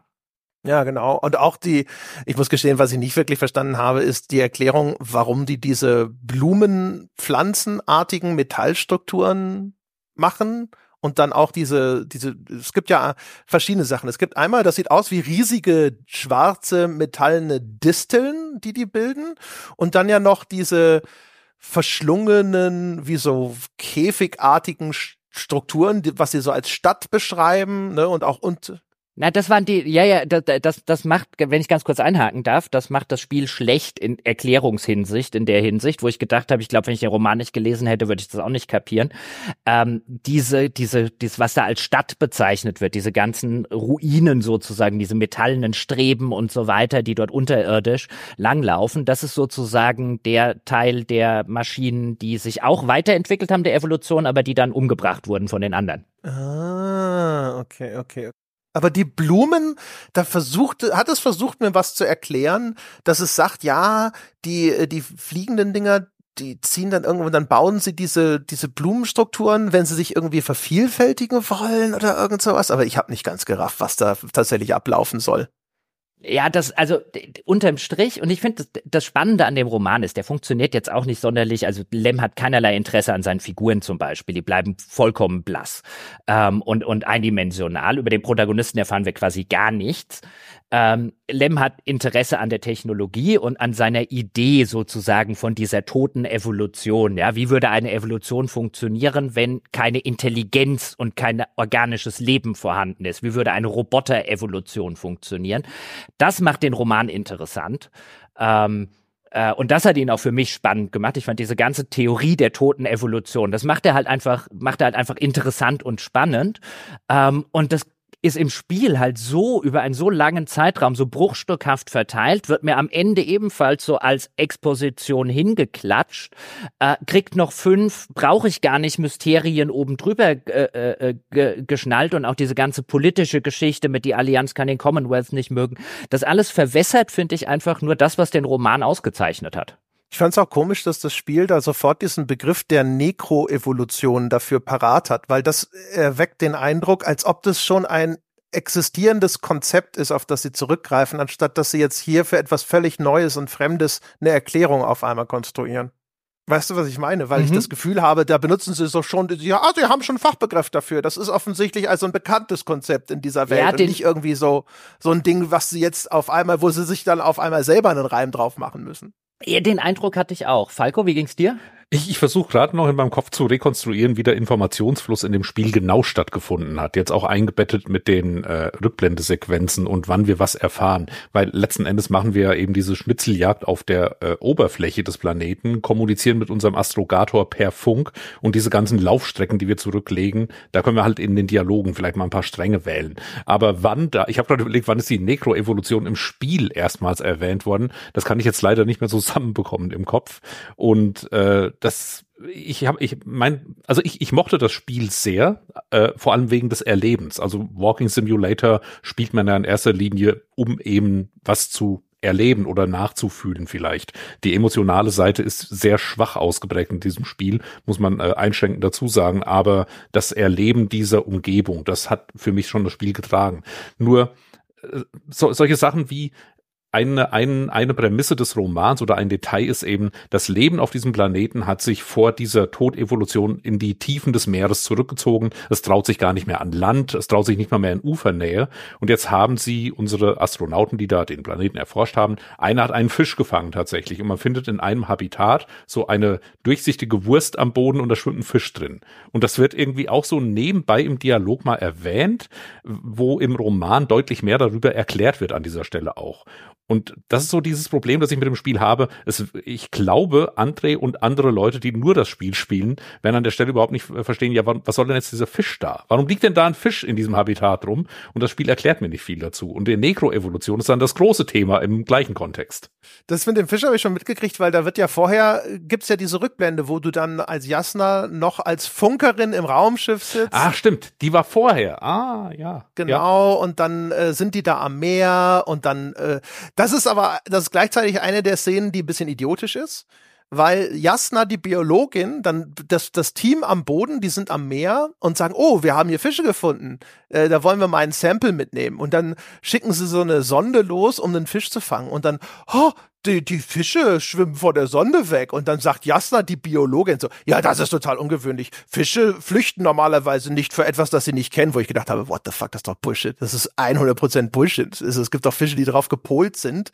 Äh, wenn, wenn sie irgendein großes Objekt sehen, das sich ihnen nähert, sofort abzuhauen. Also so ein Raubfisch ist vielleicht neugierig, aber so, oh, so das typische, der typische Beutefisch, der verpisst sich doch, sobald irgendwo ein Schatten irgendwo auch nur sich über ihn legt.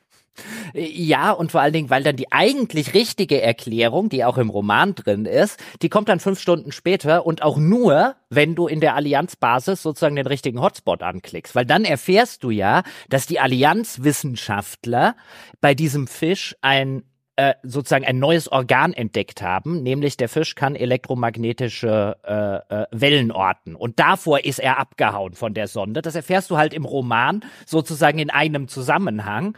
Ähm, und das ist das Interessante an den Fischen. Deswegen sind die vor der Sonde geflüchtet, weil sie die Sonde sozusagen verknüpft haben mit dieser Roboterintelligenz, die da an Land mhm. ist. Und da sollten wir nicht in die Nähe gehen, sonst bringen die uns um. Und ähm, diesen ganzen Teil, den, den spaltet das Spiel komischerweise auf, auf eine Sache. Den Fisch entdeckst du am Anfang und diese Rückblende kommt am Anfang so, oh, der Fisch, die hauen ja vor unserer Sonde ab. Und irgendwann fünf oder sechs Stunden später findest du dann den Grund dafür raus, wenn du wahrscheinlich den Fisch schon vergessen hast, weil der in der Zwischenzeit keine Rolle mehr spielt. Ja, genau. Das ist dann, weil als ich das das zweite Mal angefangen habe, dann habe ich es natürlich auch, äh, habe ich so, ja, okay, die Roboter sind der entscheidende Fressfeind, ne, die eigentliche Gefahr auf diesem Planeten und deswegen soll das, dir das foreshadowen, oh, die, die Fische flüchten vor etwas Mechanischem, ne? Aber das ist halt, also ich, was sie da machen wollen, ist ja gut und redlich äh, als Erzähler. Aber die Herleitung ist halt idiotisch. Also es ist nicht ungewöhnlich, dass ein Fisch von einem großen fremden Objekt Reis ausnimmt. Das, das wäre meine Erwartung erstmal. Ich glaube aber, das kam im Roman auch so in dem Kontext vor. Oder Jochen? Ich bin mir gerade nicht hundertprozentig sicher. Die beiden Sachen verschwimmen in meinem Kopf langsam. Das mit dem Fisch das mit dem Fisch kam so ähnlich vor, aber ich glaube, dass sie nicht so ein Brimborium drüber gemacht haben, oh, da kommt ein unbekanntes ja. Objekt oder so, sondern im Roman hatte ich das eher so wahrgenommen wie ein, die Fische merken, dass wir hier eine Sonde ins Wasser gelassen haben. How the fuck also weißt du, nicht im Sinne von, mhm. hier kommt jetzt irgendwas und schwimmt auf den Fisch zu, sondern wir hängen hier so eine Sonde rein und die Fische sozusagen, weißt du, wenn du jetzt in deinen, in deinen, in deinen Garten Goldfischteich irgendwas reinhängst, ja, dann werden die erstmal wusch zur Seite machen, aber eine Minute später sind sie halt wieder da. Mhm. Und ich habe das im Roman so, habe ich das verstanden, weißt du, die hängen da halt irgendwas oder halten was ins Wasser und die Fische kommen da nicht mehr näher. Und das wäre wirklich ungewöhnlich. Das könnte es sein, ja. Das könnte die entscheidende Information sein, dass das Spiel nicht klar genug macht, dass diese Sonde einfach nur als stilles, als bewegungsloses Objekt dort ist und dass die Fische trotzdem da einen großen Bogen drum machen, dann wird's für mich Sinn ergeben. Weil das kenne ich auch, wenn ich, ich, ich, ich hatte mal so eine billige Unterwasserkamera, wenn man die unter Wasser einfach abstellt, dann kommen auch mal Fischchen vorbei und gucken sich das an. Was ist das? Ne? Aber sobald das jetzt ich in meiner Vorstellung und so wie es mir vom Spiel präsentiert wurde, hatte ich halt die Idee einer Sonne, die da ferngesteuert unter Wasser rumschwimmt, wo ich mir dann denke, ein großes Viech, das sich bewegt oder sowas, ist scheißegal, ob das aus Plastik ist oder aus sonst irgendwas. Natürlich schwimmen die weg. Ja, das Spiel hat manchmal so ein bisschen komische Anwandlung, wie in der, in der gleichen Rückblende gibt's dann ja dieses, dass der eine der Wissenschaftler, ja, der geht dann mal eine rauchen. Ja, und um eine rauchen zu gehen, musst du halt deinen Helm absetzen oder so. Okay, du fliegst auf einen fremden Planeten, ja, kriegst sogar noch gesagt, man sollte die Luft dort besser nicht einatmen, ja, und kommst auf die Idee, dort erstmal eine rauchen zu gehen, dachte ich, ja. Boah, schon wieder hat Ridley Scott ja. als Vorbild. das ist fast so dumm wie Prometheus. Er kann's nicht lassen. Ja, das ist ja unglaublich. Aber das ist tatsächlich auch so ein, so ein Beispiel. Das wird auch im Roman am Rande erwähnt und im Spiel wird es ausführlich inszeniert. So richtig, dass du auf deinem Tracker sehen kannst, wie die Leute sich auf der Oberfläche bewegt haben, äh, was die da machen. Im Roman heißt nur, da sind ein paar Zigarettenkippen von ihm am, am, am Strand gefunden worden. Das war alles. Ne? Aber das Spiel muss das eben ausführlicher zeigen, eben auch um das Ganze überhaupt sch äh, schlüssig zu machen. Im Roman wird vor allen Dingen gesagt, ja, es ist ja eine paar hundert Mann große Besatzung auf diesem Unbesiegbaren unterwegs und im Roman wird meines Wissens nach mehr oder weniger gesagt, naja, findest halt immer einen oder zwei oder drei, ja, die halt doof hm. genug sind, eine rauchen wollen und ihren Helm absetzen, ja. Da ist es aber nicht der Top-Wissenschaftler. Ja, ich meine, das Spiel hat halt echt nur so diese Chance, die diese anderen Figuren mal ganz kurz einzuführen und irgendwie zu charakterisieren wo ich mir dann noch denke, so ja, okay. Irgendwie bei diesem Retro-Sci-Fi, das ist auch das, was ich vorhin meinte, weil ähm, das Spiel hat ja, auch wenn das vielleicht jetzt von der Vorlage her nicht so ausstrahlt oder sowas, finde ich ähm, manchmal so den Einschlag, dass es schon so leicht in die Sci-Fi-Horror-Richtung geht, ne? Also so einen Schwarm von emotionslosen, ziellosen, zerstörerischen äh, Roboterwesen oder sowas. Das geht ja schon in diese Sci-Fi-Horror-Richtung. Und ähm, das ist der, das ist das, was ich vorhin meinte. Dem steht halt dieses Retro-Sci-Fi-Design für mich total entgegen. Wenn dann hinterher der Rohydra, der eine Allianz-Überlebende, mit dem wir im Kontakt kommen, da steht mit seiner Mars-Attacks-Knarre, da denke ich mir nur, lol. das kann ich nicht ernst nehmen. Äh, was mich jetzt an der Stelle interessieren würde, gerade André, wenn du jetzt den Roman nicht gelesen hast, was ist denn die Moral von der Geschichte? Äh? Also, wenn wir jetzt, wenn wir jetzt in die Interpretation reingehen würden, so geisteswissenschaftlich, ja, wenn wir jetzt eine Hausarbeit drüber schreiben an der Universität im Seminar über Stanislav Lem, ähm, was ist denn jetzt vom Spiel sozusagen, was ist denn die Aussage? Kommt das nicht aufs Ende an, das man hat? Naja, das, aber das Ende ist ja, glaube ich, eigentlich immer, dass dann halt die, äh, also ich meine, sie schicken, das Spiel endet ja damit, dass der Rohydra quasi das fortschrittlichste Waffensystem dieser Allianz losschickt, diesen Zyklop, also einen riesigen Kampfpanzer mit irgendeiner großen Antimateriewaffe oder sowas und dann soll der jetzt quasi Rache nehmen an diesem Schwarm, der seine Kollegen auf dem Gewissen hat von der Condor. Und das geht natürlich schief. Ne? Also der wird natürlich von diesem Schwarm kaputt gemacht. Und ähm, ich vermute mal, also auch jetzt eingedenk des Titels des Romans und auch des Spiels mit dem Unbesiegbaren und sonst irgendwas. Und auch Jochen hatte ja da am Anfang schon so ein bisschen äh, was in diese Richtung gesagt. Ne? Also dass diese diese an sich dumme Schwarmintelligenz sozusagen äh, schlägt jetzt hier also die furchterregendsten technologischen Errungenschaften der Menschheit in die Flucht. Ne? Also unbesiegbar ist hier dieser Schwarm an, an sich völlig geistlosen äh, Roboterwesen und nicht die hochtechnologisierte Menschheit. Und ich vermute mal, dass im Roman geht's in die Richtung. Im äh, Spiel Also wenn ich jetzt den, den Titel da nicht hätte und sonst irgendwas, ich hätte halt gesagt, es ist halt einfach eine Survival-Story äh, in so einem Science-Fiction Gewand. Also äh, da ist nicht wahnsinnig viel mit der Moral von der Geschichte. Also man kann sie immer irgendwo finden, wenn man danach sucht, aber hier hatte ich nicht das Gefühl, dass da viel dahinter steht.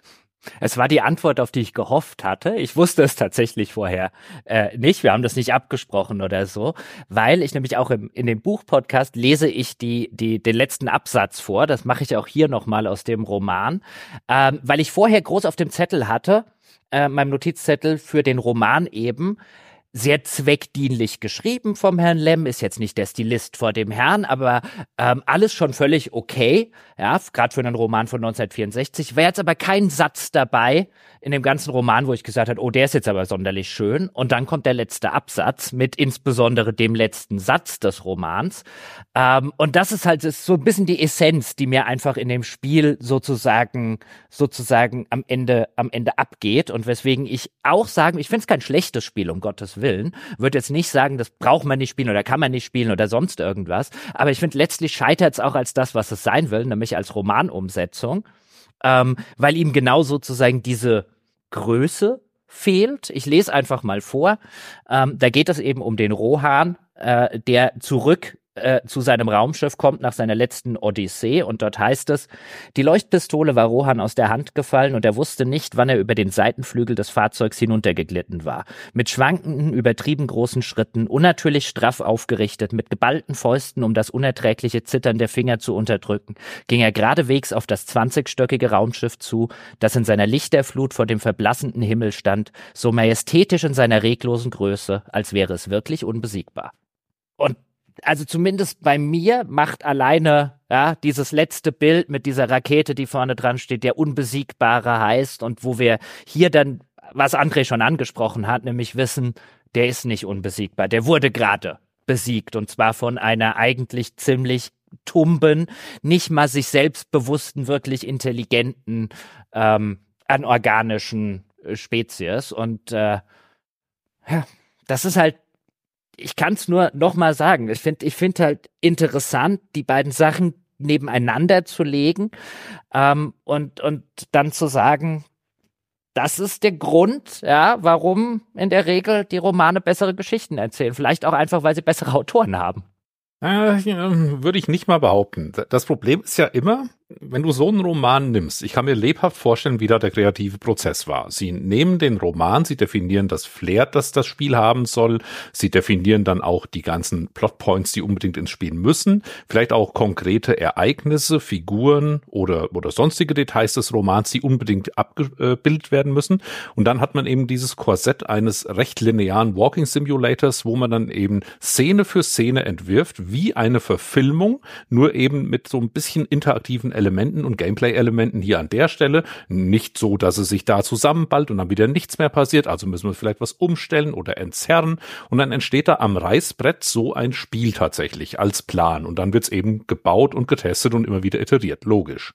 Aber dabei, bei diesem Prozess, bei diesem kleinteiligen Anpassen und beim Einbauen der Spielelemente, geht halt oft diese Seele des Romans verloren oder so dieses große Bild, das man vielleicht mit der Geschichte erzählen würde. Oder eben durch diesen Filterprozess in das Spiel hinein wird es auch gerne verändert. Und am Schluss kommt vielleicht ein gutes Spiel dabei raus, äh, würde ich mir jetzt, sind wir uns ja einig, als Spiel ist das jetzt hier auch nicht gerade der, äh, die große Offenbarung. Aber es kommt am Ende ein Produkt dabei raus, das nur noch entfernt mit dem Ausgangsprodukt was zu tun hat. Es ist dann vielleicht ein nettes Spiel, eine nette Welt, die man durchlaufen kann, aber es gibt dann eben nur noch Echos von der Originalgeschichte, auf der das Ganze basiert. Schlimmstenfalls wurde sogar was verfälscht. Na, mir, mir, Glaube ich, wurde jetzt hier nicht gemacht. Nein, mir, mir wird es auch nichts ausmachen, wenn sie was ändern würden. Ich finde, eine Adaption darf auch sehr viel freier sein. Mir macht es per se nichts aus, dass sie jetzt ein Prequel erfunden haben, diesen Commonwealth ähm, und diese Allianz, diese Polit, diesen Polit-Hintergrund, ähm, diese Jasna und ihre Expedition. All das ist ja völlig legitim, aber ich gehe eben aus dem Spiel, im Gegensatz zu dem Roman, am Ende nicht raus mit so einem, mit so einem Gefühl, ich habe hier gerade und auch noch mit dem letzten Satz, weißt du, ich habe hier gerade was, was groß, ein, ein, ein großartiges Stück äh, äh, Science-Fiction-Geschichte gelesen, ähm, sondern das Spiel schafft es halt nie, das bei mir auszulösen mit seiner Erzählung. Ähm, äh, das kann es ja gerne auch auf eine andere Art und Weise tun. Aber gerade, ja, wenn am, am Ende das Spiel noch, äh, noch, noch, noch Holter die Polter, diese ganze tote Ev oder Nekro-Evolution, wie es das Spiel nennt, ganz kurz erzählt, dann sitze ich am Ende in, in meinem, in meinem, in meinem Länder ähm, und, und fliegt dann wieder hoch und dann kommt die End und na, ja, ich, ich, hm. Das ist halt so ein bisschen, wie André schon gesagt hat, ja. Das ist ein, ist ein ganzen, unterm Strich echt ein, äh, ein, ein, ein nettes Spiel. Ich hätte, würde es wahrscheinlich auch deutlich besser finden, wenn ich jetzt nicht direkt davor den Roman gelesen hätte. Und ich finde, es scheitert halt nicht nur als Umsetzung des konkreten Romans, ähm, sondern es scheitert halt auch daran, auch nur eine Geschichte in dieser Wucht und, ähm, und, und, und Qualität zu erzählen, wie es der Roman macht, selbst wenn es ein bisschen eine andere erzählt hat. Mich stört nicht, dass es was verändert, sondern mich stört, dass es halt einfach die Qualität verliert auf dem Weg. Ich also verstehe auch nicht, eingedenk dessen, was Falco gesagt hat, ich verstehe trotzdem jetzt nach, so hinterher eigentlich nicht ganz, warum überhaupt das Prequel? Weil das, was Jochen zum Beispiel bemängelt, entsteht durch also zumindest in Teilen ja auch durch diese Entscheidung zu sagen, ich mache nicht eine direkte Umsetzung des Romans, sondern ich mache ein Prequel. Und ich verstehe es nicht, weil normal würde ich ja sagen, okay, du machst ein Prequel, damit auch die, die den Roman gelesen haben, nicht sagen, oh ja, dann kenne ich die Geschichte ja schon, ist ja langweilig, und sondern du hast noch was Neues zu erzählen. So, jetzt ist es aber im Grunde genommen ja von den Beats her und auch von den von den Enthüllungen her ist es exakt der Roman. No? Äh, das heißt also, der, der den Roman gelesen hat, weiß auch schon die ganze Zeit, was jetzt da an Enthüllungen noch folgt. Und für den sind dann einige Details sicherlich neu, aber im Grunde genommen, so der ganze Kern der Geschichte ist der gleiche. Und dann geht ja aber noch verloren eben dieser Aspekt, es ist jetzt nicht mehr das Flaggschiff, der Stolz der Allianz, der mit all seiner fortschrittlichsten Technik mhm. da landet. Ja, nicht mehr dieses Symbol der technisierten Menschheit, das dann trotzdem den Schwanz einziehen muss sondern es ist Jasna, die Biologin, die da keuchend und schwitzend durch diese Korridore rennt, ne? Und dann denke ich mir halt, da geht ja das Motiv auch flöten. Also mhm. ich verstehe einfach die Entscheidung nicht. Warum, wieso diese Prequel-Entscheidung? Die hat für mich jetzt nicht viel gebracht, ehrlich gesagt. Hast du eine ja. Theorie, Falco? Also ja, äh, ich glaube, die Erklärung hat André schon selbst geliefert. Da war sicher die Überlegung, wir dürfen das Buch nicht eins zu eins adaptieren, weil dann viele Leute abwinken und sagen, das Buch kenne ich schon. Warum soll ich dann das Spiel spielen? Aber ich, ich stimme voll zu, dass dann so eine im Prinzip das Gleiche erzählt wird, nur mit anderer, äh, mit einem Anstrich, ist mir dann auch zu wenig gewesen. Also und wie auch wie du gesagt hast, mit wenn ich das Buch jetzt nicht gekannt hätte, hätte das Spiel wahrscheinlich auch ein bisschen besser funktioniert oder mit vielen Jahren Abstand dazwischen. Äh, ich vermute aber auch, dass da eine gewisse äh, künstlerische Vision dahinter war. Was jetzt im Buch auch so angedeutet wird, ist ja so diese Endlosschleife, die entstehen könnte. Also das eine Raumschiff kam auf den Planeten, alle haben ihr Gedächtnis verloren, sie sind verschwunden. Jetzt kommt das nächste Raumschiff, dem könnte das gleiche passieren. Was wäre der nächste logische Schritt? Das nächste Raumschiff kommt. Also es wird irgendwann, irgendwann kommen die Leute vielleicht von selbst auf die Idee, wir sollten diesen Planeten umfliegen. Äh, der, der, den müssen wir für tabu erklären. Da passieren seltsame Dinge, wir halten uns besser fern und was würde passieren, wenn tatsächlich diese Mikroorganismen, diese Nanoroboter auf einen anderen Planeten gebracht werden würden und dann dort alle Ressourcen zu verbrauchen, sich zu replizieren und diesen Planet zu zerstören. Das ist ja so das, was im, im, im Hintergrund der Geschichte immer so mitwummert. Und ich vermute, das war dann die künstlerische Vision. Wir erzählen jetzt diese Geschichte von Jasna, der im Prinzip das gleiche passiert wie dem äh, Rohan, der dann später im, in diesem Universum auf dem Planeten landet und das Gleiche erlebt. Und die Rohan-Nachfolger könnten das, denen könnte das Gleiche widerfahren. Ja, wobei bei Rohan gab es ja im Roman dann noch die Dimension, dass er am Schluss, als er sich eben in dieser Wolke äh, bewegen kann, weil sie ihn nicht mehr als Bedrohung wahrnehmen, dank dieses Netzes, das er auf dem, dem, dem Kopf hat, er so eine Art das, der Roman sagt da an vielen Stellen selber so frei nach dem Motto, das kann man nicht in Worte so richtig fassen. Deswegen ist jetzt blöd zu erklären, bei so einer Art Ritual sieht, dass diese Bestandteile der Wolke machen, als sie halt denken, dass niemand, der sie beobachtet, äh, drumrum ist, dass jetzt auch wirklich nichts irgendwie mit Intelligenz im eigentlichen Sinne zu tun hat. Wie gesagt, der Roman erzählt es aber ziemlich schwammig, aber Rohan kommt sozusagen da raus mit der Überzeugung, wir müssen diesen Planeten hier in Ruhe lassen. Wir haben hier nichts drauf verloren sozusagen. Wir müssen den, sollen den auch nicht vernichten oder sonst was. Wir sollten ihn einfach in Ruhe lassen. Ja, das ist etwas, was wir nicht verstehen und was wir nicht verstehen können. Das müssen wir nicht vernichten. Wir müssen es auch nicht verstehen können. Wir sollten es einfach in Ruhe lassen. Ähm, und das fehlt ja hier also das deuten sie auch da wieder immer mal so ein bisschen an. Und was mir letztlich fehlt, deswegen habe ich Andrea auch gefragt, was ist denn die Moral von der Geschichte? Ich gehe da halt raus mit, ja, da wird das mal angeschnitten und das wird ein bisschen angerissen und das wird ein bisschen angerissen, aber so dass dass so ein zentrales Motiv, dass das das dann mal durchexerziert wird und das dann eben zu sowas führt, wie hier in dem Roman, dass ich dann nach dem letzten Absatz mit so einem kleinen mit so einer kleinen Gänsehaut da sitze und sage, oh, das ist das das ist aber wirklich fantastisch, das ist schön gemacht, ähm, das bringt das bringt sozusagen die Kernaussage so schön auf einen Punkt oder so. Und hier das Ding ist all over the place. Und das finde ich halt echt ein bisschen schade. Ich kann mir auch vorstellen, dass sie gesagt haben, okay, ja, wir wollen nicht eins zu eins den Roman nacherzählen, weil sonst sagen ja alle, die den Roman gelesen haben, äh, wo ich jetzt sagen würde, ich glaube jetzt nicht, dass so wahnwitzig viele Leute den Roman gelesen haben. Hat Herr der Ringe jetzt übrigens auch nicht geschadet. Da dürfen ja, ja. deutlich mehr der Leute den Roman gelesen haben, bevor sie ins Kino gegangen sind, als hier. Und vor allem, du, dann, dann nennst du es doch auch noch so. Also jeder, es ist ja, es, man muss ja schon genauer hinschauen, um überhaupt zu schnallen, dass es nicht einfach eine Umsetzung des Romans ist, ne? Das kommt noch dazu. Und dann spielt die Invincible, ja, die dem Spiel auch den Titel gibt, im Spiel überhaupt keine Rolle. Ja, genau. Die taucht nicht ein einziges Mal auf. Aber die ist unterwegs, die ist unterwegs. Könnte ich.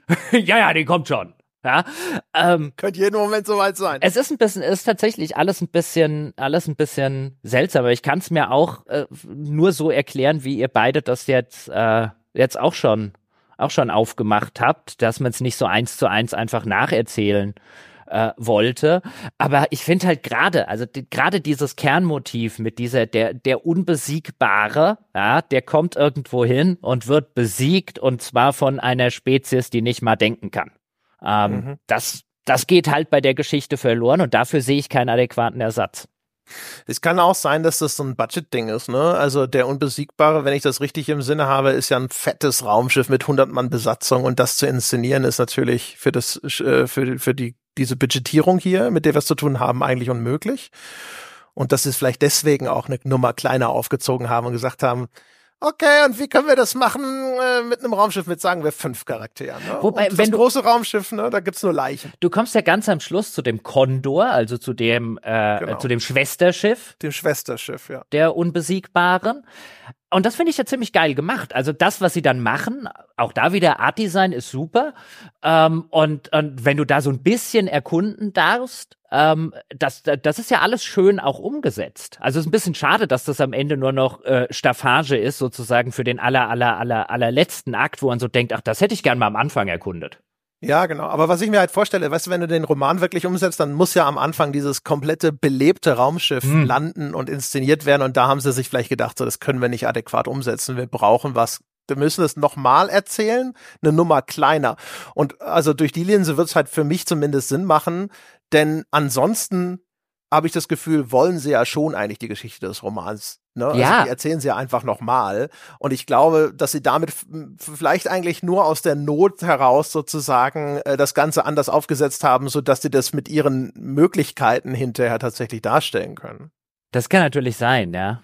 Das, das ist ein guter Punkt. Aber ja, du hast völlig recht. Sie erklären die, die, die, sie erzählen die Geschichte des Romans, ohne die Geschichte des Romans zu erzählen. Das muss man erstmal hinkriegen. Ja. ja, sie verändern halt so ein bisschen den Schwerpunkt. Der Roman lebt halt auch davon, jetzt so ein bisschen Enterprise-Flair. Ne? Unsere Crew kommt an bei dem Planeten, da ist ein Geheimnis und äh, jetzt gehen, sind wir dem Ganzen auf, die, auf der Spur, während das Spiel eher eine Robinsonade ist. Wenn wir dann Kontakt zum Astrogator aufnehmen, wird das ja fast schon so ein Kammerspiel auf dem offenen Planeten, so ein Zwiegespräch zwischen eben Jasna und dem, dem Mann, mit dem sie kommuniziert, der ihr auch Tipps geben kann und den langen Dialogen zwischen den beiden. Äh, übrigens an der Stelle auch ganz kurz die Sprecher Sprecherin Daisy May. Äh, ich habe es jetzt auf Englisch gespielt, im Original äh, super besetzt. Also die ja. ganze Bandbreite der Emotionen, das, das verdient ausdrückliches Lob. Die, die beiden, die beiden sind, die beiden sind toll. Die beiden sind super, ja. Ähm, ich weiß auch nicht, wie viele tausende Zeilen die insgesamt eingesprochen haben dafür. Das wird auch einiges gewesen sein. Aber das ist halt so dieses Flair, dieses Persönliche. Äh, ich spiele dieses Spiel komplett aus der Ego-Perspektive. Auch die, die Art und Weise, wie ich immer das Gefühl habe, in diesem Raumanzug zu stecken. Ne? Auf dem, auf meinem Visier spiegelt sich der, der die Lensflares, der Dreck ist zu sehen. Das kleine Mikro im 60er Jahre Design hängt immer vor meinem Mund im Bild. Äh, ich habe wirklich das Gefühl, ich bin da in diesem Raumanzug auf diesem Planeten. Und das ist halt ein ganz anderes Flair als das, was der Roman Roman hat mit seinem dokumentarisch-wissenschaftlichen, nüchternen Erforschen dieses Geheimnisses. Ich finde aber auch, das Spiel ist relativ trocken. Das finde ich nicht mal per se schlecht. Also dieses Star Trek-hafte finde ich tatsächlich sogar eigentlich ganz gut. Also das ist jetzt, ne, ich habe ja vorhin schon gesagt, bei einigen Sachen habe ich mir auch die so ein bisschen das Hirn gekratzt, ne, die Geschichte mit den Fischen, äh, es gibt auch einige Stellen, wo dann die Audioregie nicht ganz so toll ist. Ne? Wenn Jasna nach dem Gorski ruft, also ein weiterer vermisster Kamerad, aber die ruft, als wäre der in der Küche nebenan. Ne? Die steht in einem Canyon, wo ich erwarte, dass jemand da wirklich mal so ein bisschen Lungenvolumen dahinter bringt und sagt, Gorski, bist du hier irgendwo? Und es ist so, Gorski, Gorski, bringst du gerade den Müll runter? Ne? Also das so leichte Stimme gehoben, äh, ist nicht überall perfekt. Aber ich fand es tatsächlich, also dieses dieses sehr menschlich professionelle Verhältnis zwischen ihr und Novik, heißt er übrigens, der Astrogator, habe ich vorhin, glaube ich, Kovac falsch gesagt. Äh, das fand ich eigentlich sehr angenehm. Also das hat auch wirklich was Star Trek-haftes. So relativ professionelle Leute versuchen, rationale Entscheidungen und Erwägungen untereinander auszuhandeln und sowas. Das fand ich eigentlich auch mal ganz angenehm, muss ich sagen. Ja, also das, das war für mich auch, also so unterm Strich wahrscheinlich neben dem, neben der coolen Atmosphäre und dem, dem, dem Art Design und teilweise ist auch, du hast recht, ähm, teilweise habe ich auch gedacht, hier muss man mehr Druck hinter die Stimme, da wird wahrscheinlich einfach bei der, bei der Regie nicht so ganz bekannt gewesen sein, in welchem Kontext das Ganze stattfindet. Aber häufig machen sie halt auch viele Sachen richtig, so kleine Details wie, ähm, die Verbindung bricht halt immer ab, weil wir haben halt so 60er Jahre Science Fiction. Wenn sie jetzt zum Beispiel irgendwo in eine Höhle äh, reingeht, also durch dicke Felswände oder so, dann haben sie da äh, Probleme mit der Audioverbindung und dann kannst du halt auch wirklich so ein bisschen, wenn du das in einem Dialog ausprobierst, so hin und her laufen, ja, und wenn du draußen stehst, hörst du den Astrogator noch und wenn du reinläufst, wird er immer schwächer, also das haben sie schön umgesetzt, finde ich, da so Auge aufs Detail sozusagen.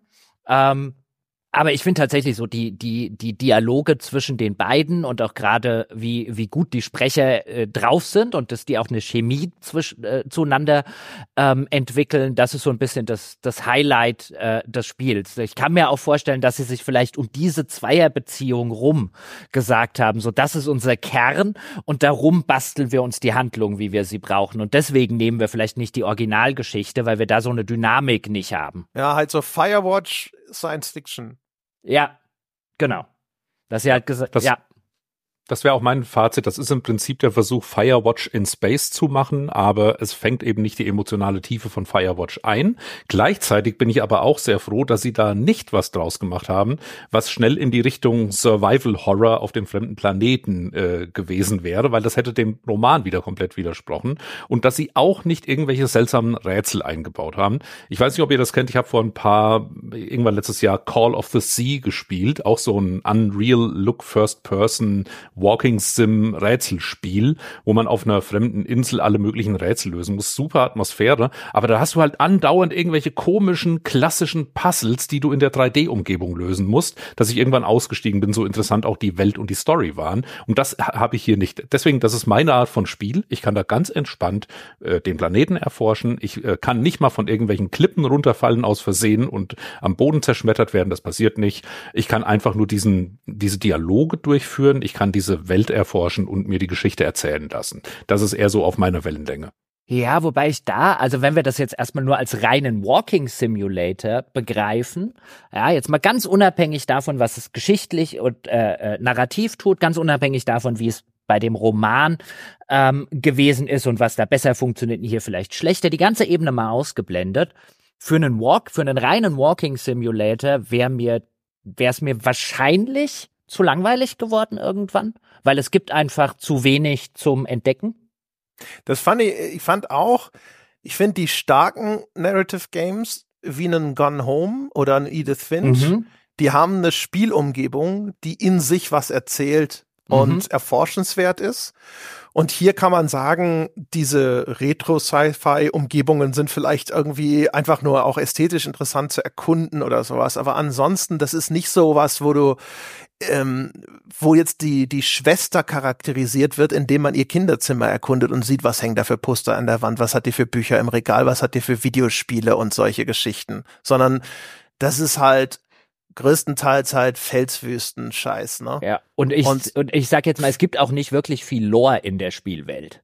Also in der Regel ist erfüllen die, ich würde sagen, die deutliche Mehrheit der Hotspots erfüllen auch tatsächlich, also der, der interagierbaren Punkte, die musst du, mit denen musst du auch interagieren, damit die Geschichte weitergeht. Das ist jetzt nicht wie in einem Gun Home, ich kann mir das angucken, ich kann mir dieses angucken oder bei Edith Finch, ähm, sondern das ist eigentlich auch sozusagen mechanisch sehr linear. Ja, genau. Also du, du rennst halt von Storymarker zu Storymarker mit so einem Hörspiel im Ohr, ne? Also in der Hinsicht, also Firewatch war dem schon deutlich ähnlicher in der Hinsicht. Das haben wir, glaube ich, damals auch schon so ein bisschen kritisiert, wenn ich mich recht entsinne.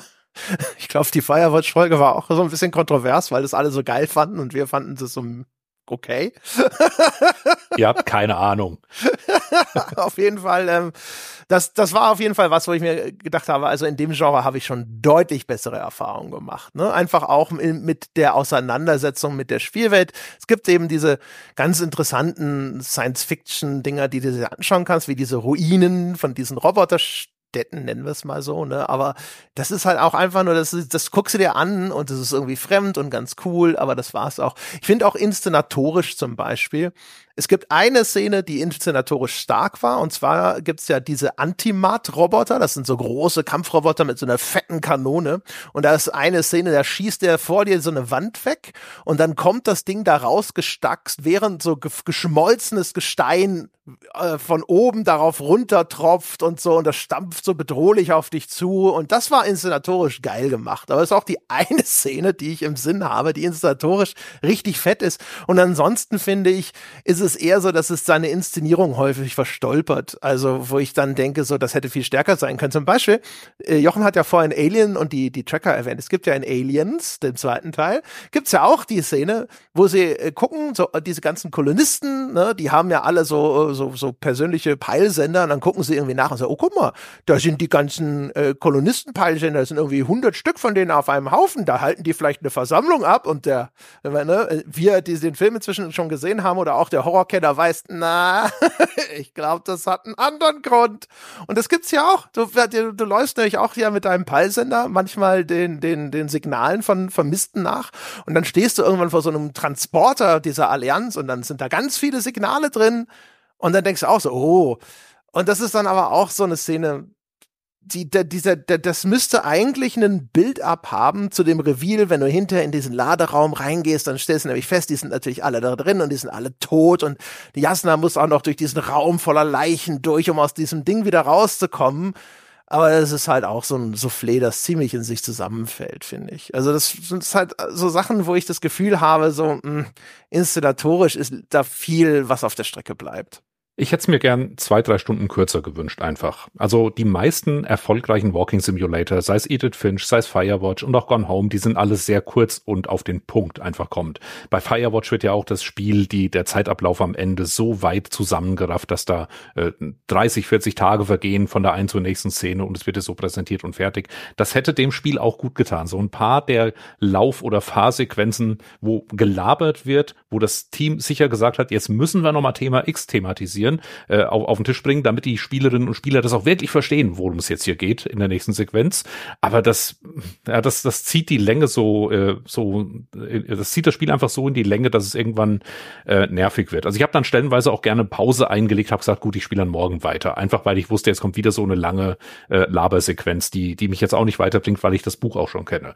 Äh, das Spiel mit drei oder vier Stunden Spielzeit, wo die starken Szenen, wie das, was du gerade geschildert hast, richtig geil inszeniert gewesen wären, hätten mhm. wahrscheinlich wahrscheinlich ein intensiveres Leb Erlebnis am Ende gebracht. Nur dann hättest du wahrscheinlich auch die 30 Euro Verkaufspreis nicht mehr so richtig rechtfertigen können. Man kennt's ja. Hm, hm. Äh, ich stimme dir dazu. Ähm, aber gleichzeitig geht das Spiel dann ja an manchen Stellen. Andrea hat es vorher schon erwähnt. Es gibt zwei, bei mir gab es glaube ich zwei Stellen, wo das Spiel sagt, jetzt geh doch mal schlafen. Und ich so denke, so, nein, ja, aber okay, dann, dann machen wir das halt. Ähm, das ist dann so ein, jetzt will ich, will der Plot gerade, dass ein paar Stunden vergehen. Ja, und dann, dann so aus heiterem Himmel, ja, jetzt leg dich doch mal hin. Ja, und beim zweiten Mal ist es dann tatsächlich der äh, Allianzoffizier, der uns erstmal mit seinem Blaster da in, in äh, äh, gefangen nimmt und so, und der dann an irgendeiner Stelle sagt, so, und jetzt legst du dich ja, ich, ich rufe jetzt mal da deinen Astrogator an und du legst in der Zwischenzeit mal pennen, siehst müde aus. Ja. Das ist so, es war halt ein anstrengender Tag, ja, und was soll ich sagen? Das sind halt immer so, klar kann man jetzt sagen, das sind so Kleinigkeiten, aber zum Beispiel auch am Anfang, die, die, die ich halt in der Form bei, bei den genannten sozusagen Top-Spielen dieses Genres so nicht habe. Was mich zum Beispiel von Anfang an gestört hat, ist so, sie, wir wachen auf mit Jasna und sie weiß nicht, wie sie an dieser Oberfläche gekommen ist. Und sie braucht auch eine Zeit lang, bis sie sich überhaupt erst in einer Rückblende daran erinnert, ja, warum sie überhaupt auf diesem Planeten als Expedition sind. Weil eigentlich sind sie ja schon fertig und dann kommt eben noch der Geheimdienst, wer dann rausfindet und sagt, ey, geht euch doch noch mal das angucken, bevor die Allianz da kommt und so weiter. Und am Anfang hat sie ja auch keinen Kontakt zu ihrem Kommandanten, der wird ja, den stellt sie ja erst sozusagen in der ersten, wenn man so will, Mission des Spiels überhaupt her. Und dann dann nie wird das thematisiert. Nie sagt die zu ihrem Kommandanten, du, äh, was mache ich hier eigentlich? Ja, äh, ich habe irgendwie, ich habe irgendwie, also quasi zwischen der Besprechung und ich bin hier unten auf dem Planeten, ist bei mir ein riesengroßes Loch oder so. Und zwar nicht, weil die kein vertrauensvolles Verhältnis oder so zueinander haben, sondern das Spiel will halt starten mit so einer, mit so einer, oh, wir haben das Gedächtnis verloren, was ist da passiert, Passage, nimmt sich aber selbst nicht ernst genug, um das halt so zu verpacken, dass es halt glaubwürdig und vernünftig ist. Und das machen halt erzählerisch die genannten Spiele halt einfach wesentlich besser. Was auch bei einem Gone Home ähm, stehe ich am Anfang eben nicht da und sage, es ist aber doch total bescheuert schon nach fünf Minuten, dass die so reagiert, wie sie reagiert. Dann fällt das halt schon oder das, dann, dann, dann steht das Kartenhaus halt schon auf einem sehr äh, wackeligen Fundament. Ja, total. Also vor allem, weil die ja sonst so ein professionelles Verhältnis haben, wo sie ja vernünftig über sowas reden. Ich, das gibt sogar, das wird hinterher sogar noch mal schlimmer, weil dann gibt's ja in einer Sequenz nochmal diese Rückblende, wo man dann sieht, okay, in der Szene, die wir vorher mal ge gehabt haben, ne, sie landet also, sie klettert irgendwo hoch, dann hält sie sich an einer dieser Metallpflanzen fest, bricht ab, fällt runter und dann ist der erste Kontakt mit dem Schwarm. Und wie das dann in der Rückblende dargestellt wird, hat sie aber da Funkkontakt mit dem Novik und sagt so Dinge wie, äh, es kommt, es kommt was aus den Büschen und das lebt und, und sonst irgendwas. Wo man denkt so, Wieso wird das nicht thematisiert? Ja, oder Was, wieso? Äh, wie, das sind halt so die Stellen, wo mir das, das Game zu Gamey ist. Ja, das ist halt so eher typisch für Spiele. Ähm, und, und wo Spiele halt noch einen, einen narrativen, äh, noch viel narrative Luft nach oben haben. Wo ich, wo ich halt so den Eindruck habe, da sitzt ein Lektor bei zumindest guten Schriftstellern und wenn da sowas vorkommt und sagt, nee, das musst du ein bisschen besser erklären, als, als, als du das machst, ähm, später wird's auch so, wenn wir dann mit dem, mit dem Allianz-Überlebenden flüchten, mit so einer fliegenden Untertasse, das ist auch ganz nett gemacht, die gibt's im Roman auch. Ähm, und dann, dann flüchten wir zu dem Kondor, eben, ja, äh, als die einzigen beiden Überlebenden. Und dann fliegen wir mit dieser Untertasse ab und aus einem völlig nicht erklärten äh, Grund, ja, in der nächsten Sequenz sozusagen, wenn wir wieder zu uns kommen, wir wissen, sind wir jetzt eingeschlafen, sind wir bewusstlos geworden, aber wenn ja, warum? Keine Ahnung, wird nicht thematisiert. Wir wachen auf und dann ist der Typ, mit dem wir da hingeflogen sind, schon an Bord des Raumschiffs und dann lässt er uns nicht den Aufzug hochfahren. Aus einem völlig sinnlosen Grund, der nur dafür existiert, dass wir danach das Raumschiff erkunden können bisschen. Was an der Stelle übrigens echt völlig idiotisch nicht mehr nötig gewesen wäre. Ja, aber auch da, weißt du, warum baue ich so eine Sequenz ein, in der ich nicht erkläre, ist die jetzt ohnmächtig geworden, ist die eingeschlafen? Ich meine, wir haben, sind gerade noch um Leben und Tod vor diesem Schwarm, den Schwarm bekämpft oder so. Es gibt überhaupt keinen Sinn, dass die als erstes, was sie in der Untertasse gemacht hat, mal ein Nickerchen einzulegen. Ähm, ja, die Untertasse ist ja abgestürzt und ich glaube, da ist sie wieder bewusstlos geworden. Ist die abgestürzt? Ja, ja. Äh, wenn du einsteigst, dann, sag, dann sagt sie doch noch sogar, wieso hast du nicht gleich gesagt, dass du eine fliegende Untertasse hast? Und er so, naja, fliegend. Ja, ja, aber als ich dann wieder zu mir gekommen ist, stand die vor dem Raumschiff rum. Ja, ja, genau. Also die, die, die, die, die Story, wie ich es verstanden habe, ist halt die Untertasse, der, die hat er nur jetzt in höchster Not genommen, weil die war im Arsch ja. sozusagen. Und dann haben sie sich damit halt so gerade noch über den Berg gerettet und dann ist das Ding abgestürzt. Okay, die sieht aber halt nicht abgestürzt aus, als ich da wieder zu mir gekommen bin. Hat halt eine gute Notlandung gemacht, ne? Okay. Der äh, hier ro, ro, Gut. Und, und dann lässt er mich den Aufzug nicht hochfahren, weil er sagt, äh, sorry, geht nur mit Schlüsselkarte. Ja, genau. Hat gerade keinen Bock. Ja, das sind halt, äh, und das sind halt so eine Momente, wo ich mir echt denke, Spiele, das könnt ihr besser. Ich finde es auch, also das ist jetzt, jetzt ein bisschen erbsenzählerisch und kleinscheißerisch, aber das Spiel hat, also ich finde, ich finde schon, dass das Spiel könnte echt ein bisschen sorgsam durchdachter sein, weil es halt auch echt immer so, es gibt so viele Kleinigkeiten, ne? Also äh, eine Sache ist zum Beispiel, wenn sich eher der Rohytra, also, ne, der Allianz-Typ da und äh, Jasna unterhalten, dann gibt er ihr irgendwas zu trinken, dann trinkt sie was und dann sagt er so, ja, das ist cool, damit du mal zwei Sekunden die Fresse hältst. So, so sowas in der Richtung, ne? Freundlicher, sagt er das. Also, ne? Aber Du denkst aber vorher so, so viel hat die Jasna gar nicht geredet. Und das, was die gesagt hat, war schon recht interessant für dich. Also wirkte deplatziert. Komischer Spruch in dem Moment. Wollte jemand einen Gag unterbringen einfach. Oder genauso, es gibt die eine Szene, da trägst du einen deiner verletzten äh, Kollegen weg. Und dann heißt es, ja, das geht, äh, weil dieser Planet hat eben nicht Erdschwerkraft, sondern hat halt weniger als ein G. aber die sonstige Bewegung, wenn du irgendwo runterspringst mhm. und sowas, mhm. das sieht gar nicht so aus, als ob da eine geringere Schwerkraft herrscht, ne? Und äh, solche, das sind Kleinigkeiten, die sind nicht schlimm, aber da denke ich, also so in der Summe habe ich mir dann hinterher schon gedacht, so, es wäre geiler, wenn sowas wirklich so richtig geil, konsequent einfach durchgedacht wäre.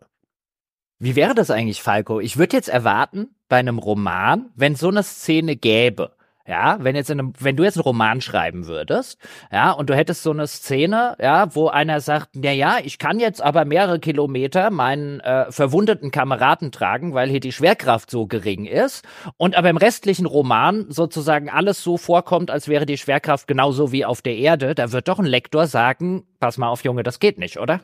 Ja, dafür sind Lektorinnen und Lektoren da, dass die genau solche Details auch finden, dass das alles rund gemacht wird. Natürlich gibt's dann immer so diesen Trick, ja, ich drehe das jetzt alles so hin, dass das passt. Ja, jetzt muss ich halt an einer Stelle, wo ein Objekt runterfällt, äh, früher in der Geschichte einfach noch einen Nebensatz ergänzen, dass das etwas langsamer fällt oder nicht ganz so hart aufprallt und schon ist der Käse gegessen. Also man kann da viel tricksen im Nachhinein. Bei der Spieleentwicklung musst du dann halt manchmal ganze Assets ändern oder ganze äh, Spielmechaniken ändern und da heißt dann, nee, das geht natürlich nicht. Da müssen wir jetzt hier das ganze Spiel umbauen, während ich als Autor in einem Roman einfach nur ein paar Sätze ergänzen muss. Also der Aufwand, äh, der Folgeaufwand ist da wesentlich äh, geringer beim Buch. Aber, aber meinst du, Spiele würden davon profitieren, wenn da, wenn da irgendwann mal nicht nur Autoren drauf gucken, sondern vielleicht so eine Instanz wie ein Lektor, der sagt, nee Leute, das können wir so nicht machen, das geht so nicht, das ergibt keinen Sinn.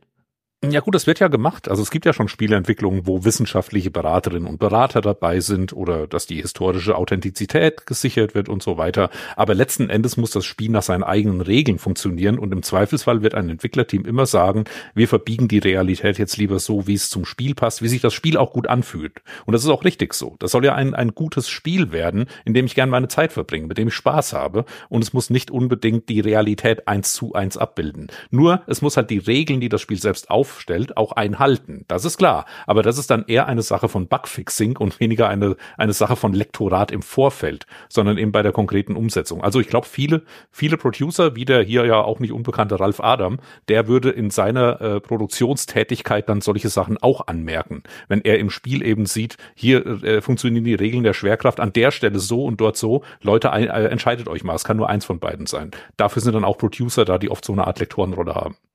Ja, also es tut Spiel nicht weh, aber es sind halt echt so, ne, also es macht halt so, so, so Sachen, finde ich, wo ich mir denke, das sind so unforced errors, ne? Also so Fehler, die eigentlich gar nicht nötig gewesen wären. Oder auch einfach Sachen nicht so gut, wie sie hätten sein können. Ganz am Anfang des Spiels läufst du irgendwo und guckst jetzt so auch eines von diesen geilen Planetenpanoramen runter und dann siehst du da unten schon so, oh, da ist ein Sandsturm. Und dann denke ich mir so, ja geil, der Sandsturm kommt bestimmt später. Kommt er auch. Fünf Minuten später, sofort. Ist total lame. Jasna geht, läuft rein, Sandsturm kommt, wird wieder bewusstlos, fast auf Sandsturm vorbei. Und dann denke ich mir halt auch so, meine Güte, ja, da, da machst du so ein, fängst an mit so einem Aufbau wie hier, was war das Mission Impossible Ghost Protocol oder sonst irgendwas, ne? Mach doch mehr mit einem Sandsturm, wenn du den so irgendwie ganz, auch geil mit richtig schön technischem Aufwand führst du das ein, hast so ein cooles Panorama oder sowas, mach doch irgendwie so ein bisschen so ein Countdown, dass da auch wirklich der Spieler das Gefühl hat, diese Bedrohung zieht auf und dann ist es einfach nur so ein kleiner Wettereffekt, der da mal reingeschmissen wird und dann ist wieder vorbei. Das ist halt verschenkt, ne? Und da ist ja ein, auch Aufwand reingeflossen. Ne? Hast du da deine, deine, deine Stimmen für aufgenommen, hast dir dieses, dieses ganze Panorama da modelliert, hast diese Wettereffekte da gemacht und so weiter. Und dann kommt dabei irgendwas bei rum, was der Spieler am Ende des Spiels schon wieder vergessen hat, wenn er sich nicht Notizen macht, um hinterher in einem Podcast drüber zu sprechen. Ja.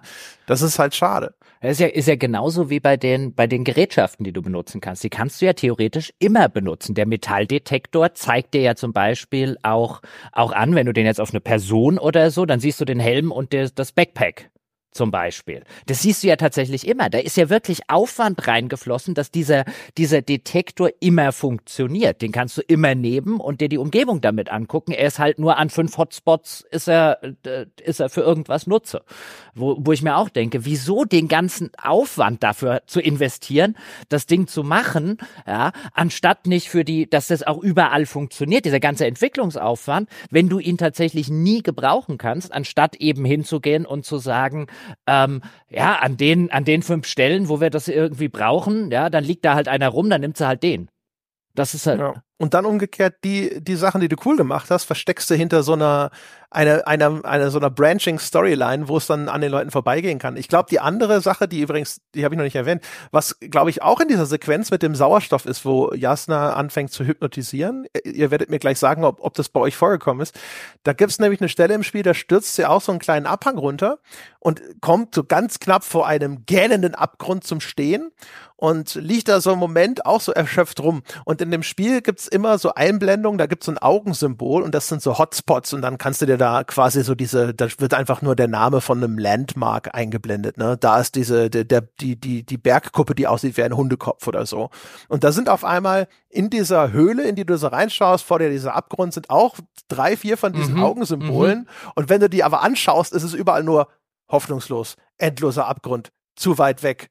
Und das war geil, mhm. weil dann, dann blenden sie das auf einmal ein, um so ihre innere Verfassung dadurch zu visualisieren, wie sie sich umschaut und sieht nir nirgendwo mhm. einen Ausweg. Ja, da, und es war cool. Das, das, das habe ich auch hier auf der Liste stehen, mir gedacht, das hättet ihr häufiger machen sollen. Ja. Kann ich bestätigen, habe ich auch gesehen, fand ich auch sehr stark, ja. Also dann war das da sogar an, an, an einer anderen Stelle. Aber das war eine geile Idee, ne? Das war cool.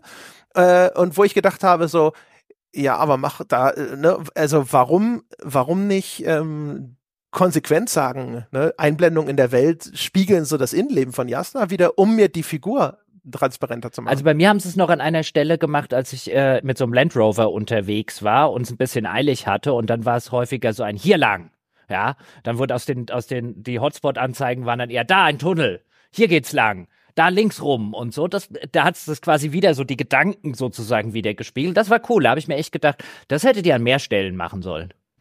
Ich glaube aber, das passiert vor allem dann, wenn man sich verfährt. Wenn man ein bisschen so ein paar labyrinthisches. Oh, das kann auch sein so ein paar labyrinthische Stellen gibt's, wo man dann im Canyon nach links oder rechts kann und man fährt nach links und dann dreht man so eine Runde, kommt wieder an die Kreuzung und dann erscheint rechts der Hotspot hier lang. da weiß man, ah, jetzt muss ich da lang fahren. Das, das war übrigens eine, ja. Das ist eh der Pacing-Tod, ne? Dieses Ding, uh, wo du auf der, auf der Karte immer gucken musst und du sollst die Route von diesem Konvoi hm. verfolgen. Oh, da bin ich aber auch, ich war dann immer zu bequem, weil die, die Karte einzublenden, da musst du ja immer, dann nimmt die die physisch raus und du musst dann mit der Kamera nach unten schauen und die ist klein und frickelig und sonst irgendwas und ich habe immer gedacht, ich finde den Weg schon. Das, dann fängt nämlich auch der, der Novik an, ständig nachzufragen. Dann kommt ständig die, so, hier, Jasna, wie geht's dir denn? Ja, immer noch gut, danke. das passiert dann halt ständig dann kommt er ständig und fragt, ob alles okay ist irgendwie.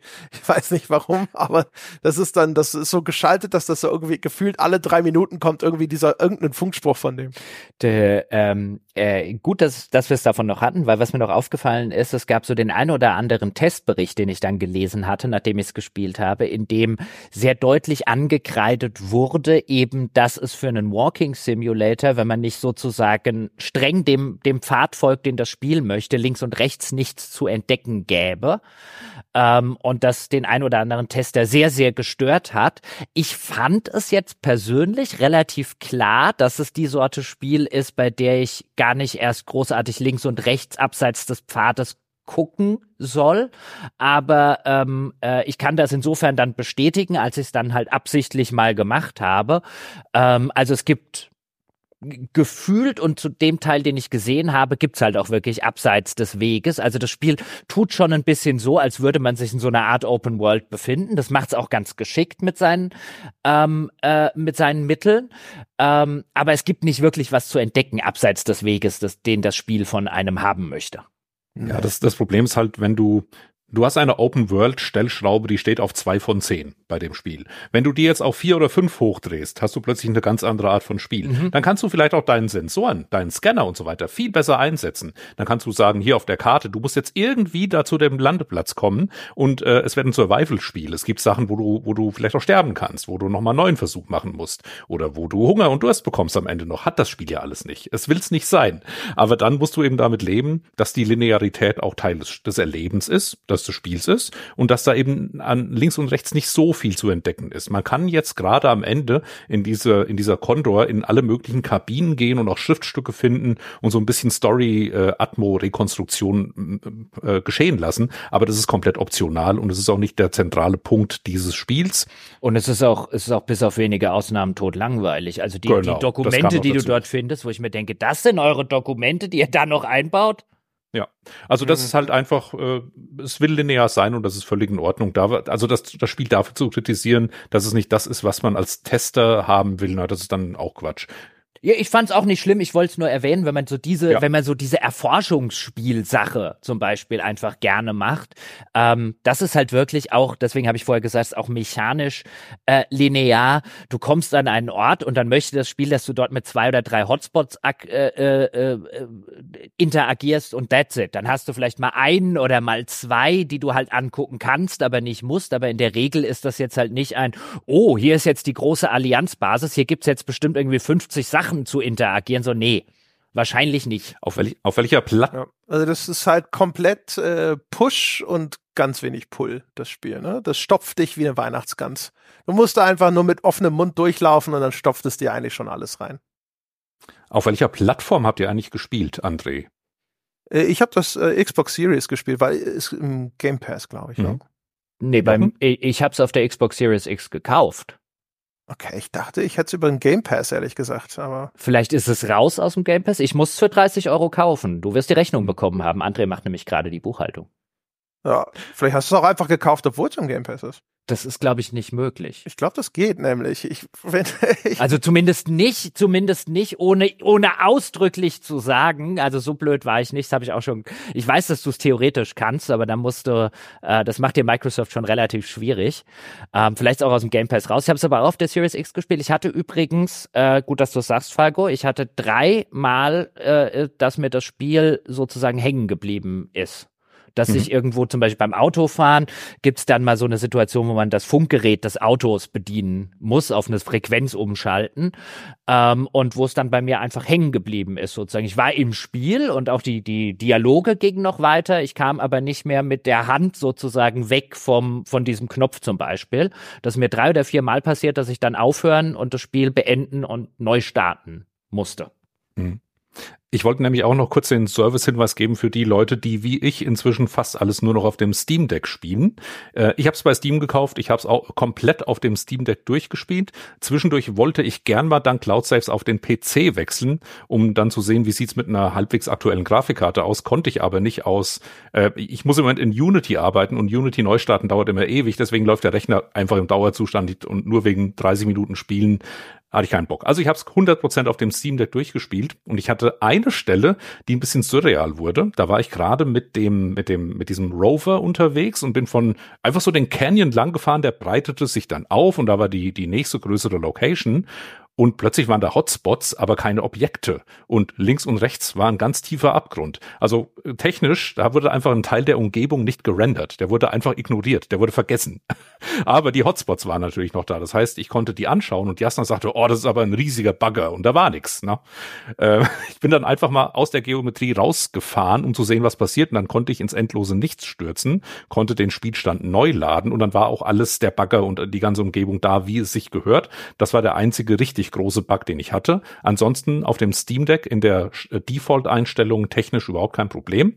War schön anzusehen. Ein paar kleinere Stotterer, aber da das Spiel ja äh, keine Reaktionsgeschwindigkeit verlangt, ist das alles kein großes Drama. Wer das also gerne auf dem Steam Deck erleben möchte, bekommt von mir ein blassgrünes Licht, alles kein Problem. Ich habe es gerade nochmal gegoogelt, also ich sehe auch gar nichts mit Game Pass, vielleicht habe ich es doch gekauft. Das, ich habe das, damit ich, äh, damit die Menschen wissen, warum ich so verwirrt bin, ich habe das über äh, Weihnachten habe ich das gespielt, als ich zu Hause bei der Family war. Deswegen ist das jetzt schon ein bisschen her. Und irgendwie in meinem Kopf dachte ich, ich hätte das über Game Pass da installiert, aber vielleicht habe ich es gekauft. Habt ihr es doppelt gekauft also? Naja, das müssen wir ja, sozusagen. Wir scheren ja, wir können ja auf den Konsolen quasi den Account nicht scheren. Das ist ja immer so ein, so ein Vorzug von PC. Da kann man einfach mal bei Steam sich irgendwo mit dem gleichen Account einloggen. Bei den Konsolen wird es ja, ist es ja sofort schwieriger mit dem, gibt zwar auch Account-Sharing, aber das ist dann immer ein bisschen, das wird dann immer sofort äh, schwierig und deswegen bei den Konsolen hat, hat dann jeder seinen eigenen. Gut, da sind wir jetzt unbesiegbar. Ja, genau. Immer noch. Wir. Immer noch. Und mal wieder so ein. Aber das Spiel, ne? Ja, mal wieder. Ich meine, das hat ja ins, insgesamt echt gute Kritiken abbekommen, hat auch sehr gute User-Kritiken überall. Ich kann auch schon verstehen, wenn, wenn Leute sagen, hier, das war für mich mal ein Erlebnis oder so, oder vielleicht auch, weil, weil einige Thematiken, wo du jetzt gesagt hast, für dich ein alter Hut, ist ja auch immer wieder die Frage, ja, wie erfahren ist man im Genre und so weiter. Ich finde es jetzt auch echt kein schlechtes äh, Spiel. Es ist halt nur wieder, gerade wenn du es auch neben dem Roman legst, der durchaus seine Probleme hat, ja. Also ich finde den insbesondere im historischen Kontext interessant und super. Ja, würde der heute genau so erscheinen, würden da wenig äh, Hühner danach krähen. Ähm, das sollte man auch dazu sagen. Also der Roman ist jetzt nicht bei mir irgendwie auf einem riesigen Podest oder so, aber wenn du es nebeneinander liegst, ähm, dann ist es halt wieder so ein schönes, typisches Beispiel für, ja, für ein Spiel ist es nicht ganz scheiße.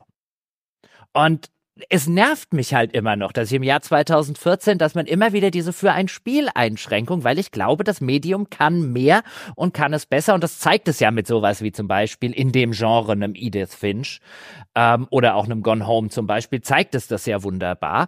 Und ähm, äh, das ist halt so ein Fall, wo ich halt einfach echt davor sitze, so als Liebhaber des Mediums, ja, nicht weil ich hier unbedingt den Grinch raushängen lassen will, sondern weil ich mich freuen würde, wenn wenn halt mehr Spiele wie so ein Edith Finch erscheinen würden und wo ich immer wieder dastehe und sage, nein, wir sollten von diesem Genre mehr erwarten, als diese Spiele abliefern, das äh, von diesem Medium. Das Medium kann mehr als ja, für ein Spiel ist es ganz gut.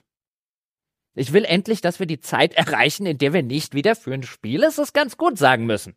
Eigentlich können wir damit ja auch aufhören. Ne? Es gibt ja jetzt inzwischen echt, also gerade in dem Bereich gibt es nun echt genügend bessere Vertreter, wo man auch sagen muss, so nö, das für ein Spiel ist völlig adäquat und mehr ist es halt nicht. Also das wäre jetzt meins. Das ist ein völlig, das ist adäquat, es ist technisch äh, und jetzt so was Grafik und so weiter oder auch die das Artdesign angeht, ist es durchaus handwerklich auch gekonnt und mehr als solide umgesetzt und ist okay. Die, die groß, die absolute Masse an Büchern und Filmen, die erscheinen, sind auch. Die sind okay oder schlecht.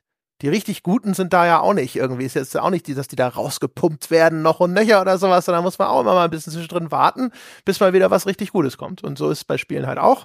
Und das ist es halt leider nicht. Ja, ich habe den Eindruck, aber natürlich hast du da natürlich auch ein, ein, ein größeres Reservoir an Sachen. Aber ich habe schon, also ich habe jetzt schon wesentlich mehr Autoren und Autorinnen, wo ich jetzt sagen würde, äh, äh, der nächste Roman von denen oder deren bisheriges Lebenswerk zum Beispiel, das ist schon richtig, richtig gut, als ich äh, äh, Spiele Reihen oder Spieleautorinnen oder Autoren hätte. Es liegt, glaube ich, daran, dass Spieleentwicklung halt höchst kollaborativ ist und dass wir mit Blick auf die Spielebranche und die Firmenstrukturen und die Verkäufe und die ganzen Pleiten da ganz selten mal den Fall haben, dass so eine Gruppe von Leuten zusammenbleibt über einen längeren Zeitraum, sich eingrooven kann, die eigene Kunst fortsetzen kann, sondern da ist es halt immer so, die, die Teams brechen auf, verteilen sich und da sind dann vielleicht Prozesse nicht kompatibel. Spieleentwicklung ist halt ein technischer Prozess und weniger ein künstlerischer Prozess. Ich bezweifle bezweifle langsam auch, dass auch mit Fortschreiten der Tools das Ganze leichter wird. Ich habe länger gedacht, je zugänglicher Tools werden, desto einfacher wird es, Spiele zu entwickeln. Nur stehen wir jetzt an dieser Schwelle, wo alle zu äh, zur KI hinrennen und sagen, ja komm, KI, mach du mir einfach alles und dann muss ich gar nichts mehr selber machen. Und da wird noch mehr Shovelware und noch mehr langweiliges, äh, anonymes Zeug erscheinen, fürchte ich. Steam hat gerade heute, wo wir aufnehmen, glaube ich, erlaubt, dass solche Spiele mit einer gewissen Kennzeichnung auch erlaubt werden. Also da bin ich ein bisschen pessimistisch. Äh, es, es müsste im Prinzip Prinzip eine kleine Gruppe von hochkreativen Menschen in verschiedenen Disziplinen geben. Und die müsste überschaubar sein. Wir sprechen nicht von 100, sondern vielleicht von 10 Leuten, die dann wie eine Band äh, über Jahre hinweg immer besser werden und immer besser zusammenarbeiten, um dann wirklich ja, sowas zu machen. Ein Autor, eine Autorin, ja Gott, die haben es ja leicht. Die können einfach vor sich hinschreiben und im Idealfall lernen sie dazu. Ja, genau. Also das meine ich ja auch. Weißt du, also ich meine, also, äh, Roman, Literatur wird selbstverständlich in dem Bereich immer die Nase vorn haben. Weil, ich meine, Spezialisten sind in ihrer Spezialisierung halt immer besser. Ne? Ein Boxer ist im Boxen immer besser als ein MMA-Fighter Box, weil der noch drei andere Kampfsportarten lernen muss. Und so wird es halt bei Spielen auch immer sein, weil ein, so ein Romanautor hat halt keinerlei Restriktionen. Also wo, wenn jetzt ein Invincible da sitzt und sagt so, ja, ich kann das nicht darstellen, wenn da ein Raumschiff mit 100 Leuten landet, ist zu teuer. Jetzt muss ich mir was anderes ausdenken, dass der Stanislav Lem sagt, da ist mir egal, ich kann auch tausend Leute da reinschreiben. Das ist richtig, aber dafür hat das Spiel im Gegenzug ähm, die Möglichkeit der Interaktivität. Und jetzt haben wir es zwar schon häufig genannt, aber mir würde, ich sag jetzt mal, in dem Genre, das es erzählen will und in dem es sich erzählerisch bewegt, ähm, kein Roman einfallen, der das so gut macht wie äh, Edith Finch. Ja, aber Interaktivität ist halt, ne, häufiger ist es ja eher ein Hemmschuh als ein Asset, ne? Ich sag ja nur, muss es nicht sein. Nur, es, Nee, muss es nicht sein. Aber wir wissen auch nicht, wie, wie breit der Korridor wirklich ist, äh, in, äh, ne, wo es dann wirklich so wie bei Edith Finch, bei dieser, und da muss man ja auch sagen, insbesondere bei der einen Szene in Edith Finch, ne, also mit der Fischfabrik, das ist ja das, wo es wirklich so richtig, ne?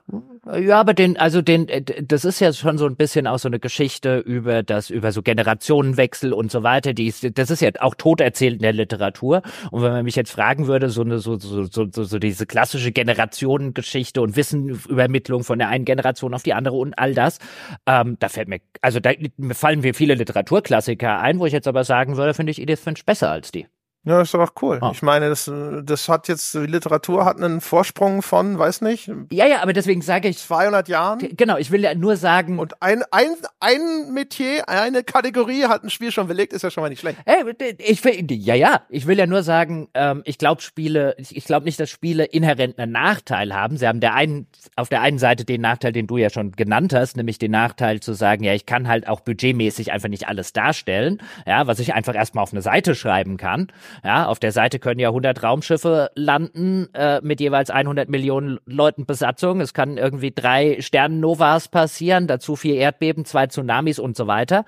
Äh, klar, dafür haben sie aber den großen Vorteil, dass sie mir Dinge so plastisch und so so darstellbar machen können, wie die berühmte Fischszene in Edith Finch zum Beispiel, was ein Roman halt wiederum nicht machen kann. Ähm, ich glaube, das ist ein Geben und Nehmen. Ich halte das Spiele nicht inhärent im Nachteil. Es sind halt viel mehr Disziplinen beteiligt und das heißt, es gibt viel mehr Points of Failure. Ne? Sie können es an viel mehr Ecken verkacken.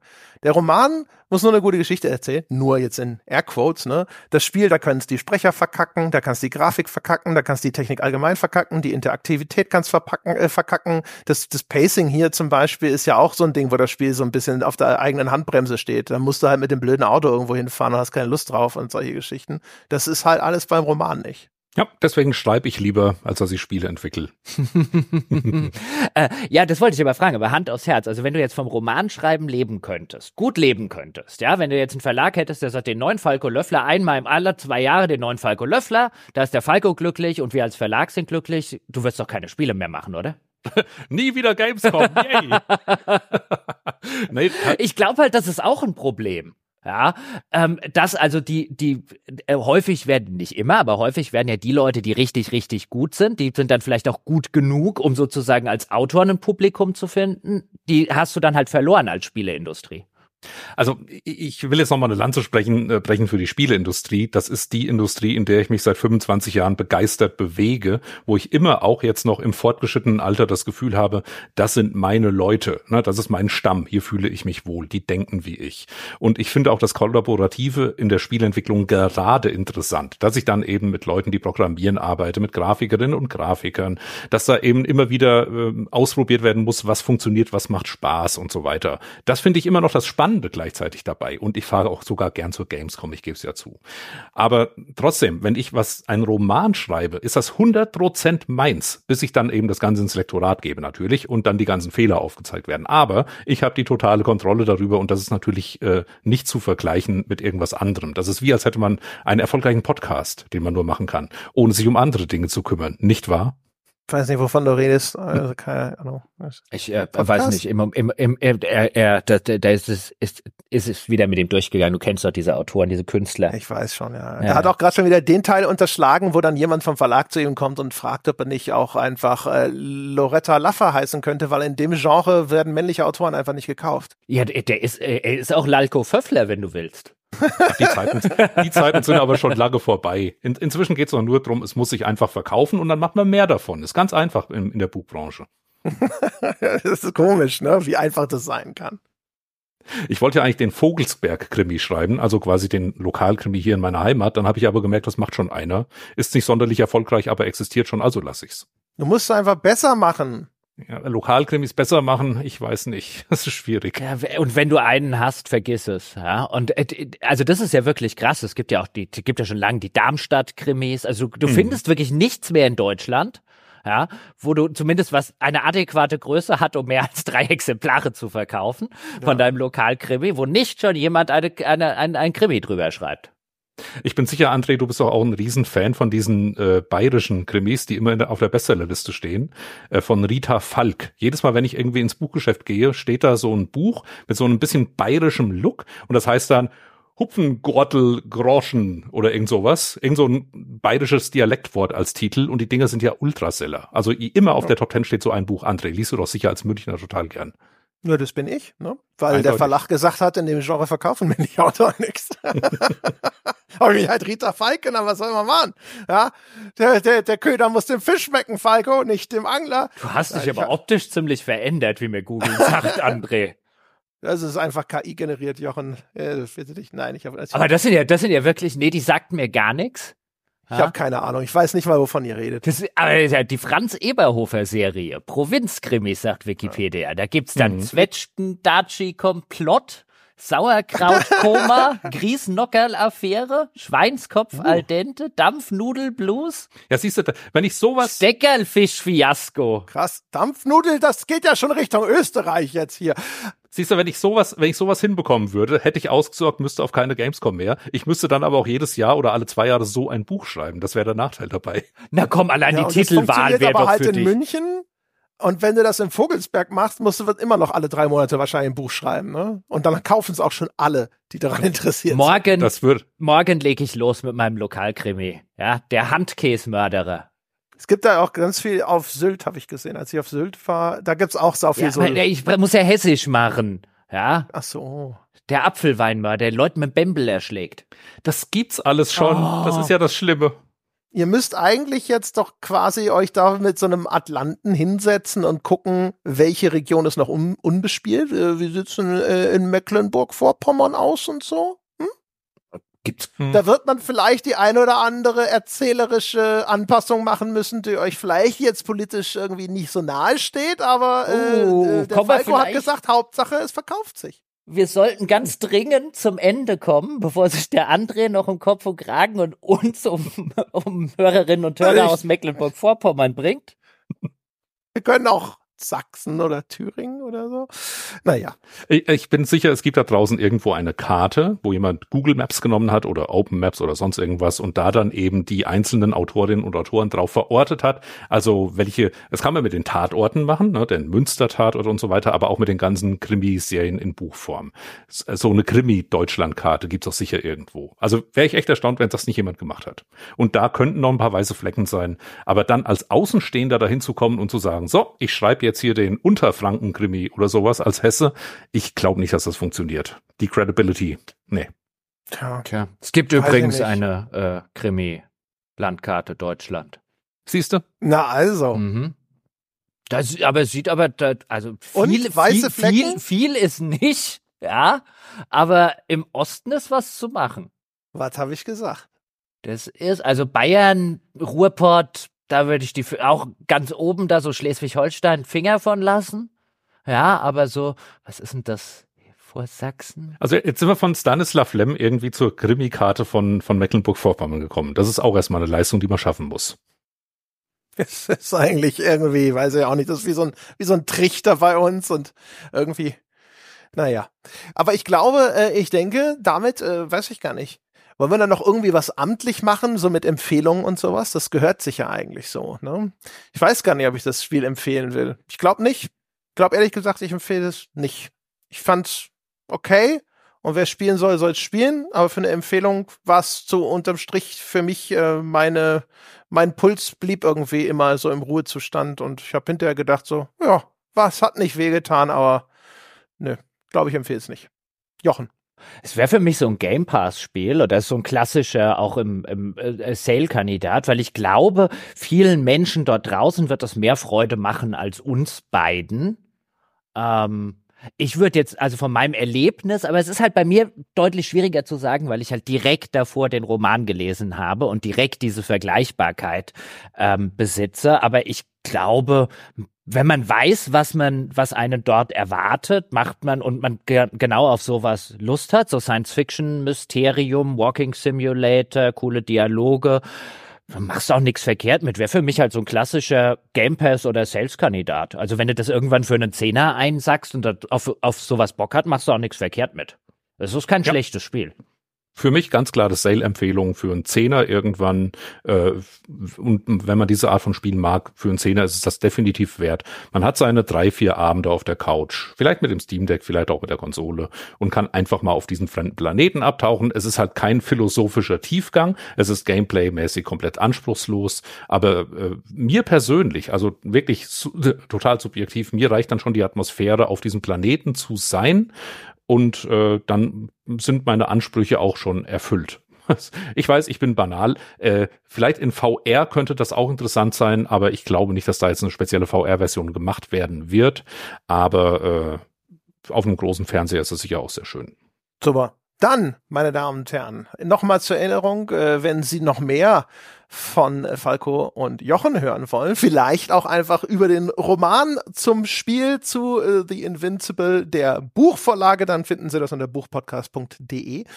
Sie finden uns unter gamespodcast.de und wenn Sie dann noch so ein kleines Slash-Abo hinten dranhängen, dann hoppala, da kommt man auf eine Seite, wo man uns abonnieren kann und es wäre ganz fantastisch, wenn das ganz viele von euch in diesem neuen Jahr tun. Man soll sich ja gute Vorsätze ne, fürs neue Jahr vornehmen. Einer davon wird gewesen sein, mal den Lieblingspodcast so mit ein bisschen ne, Geld zu unterstützen. Nicht immer nur ein paar Erdnüsse durchs Gitter reichen, sondern auch mal ein paar Scheine.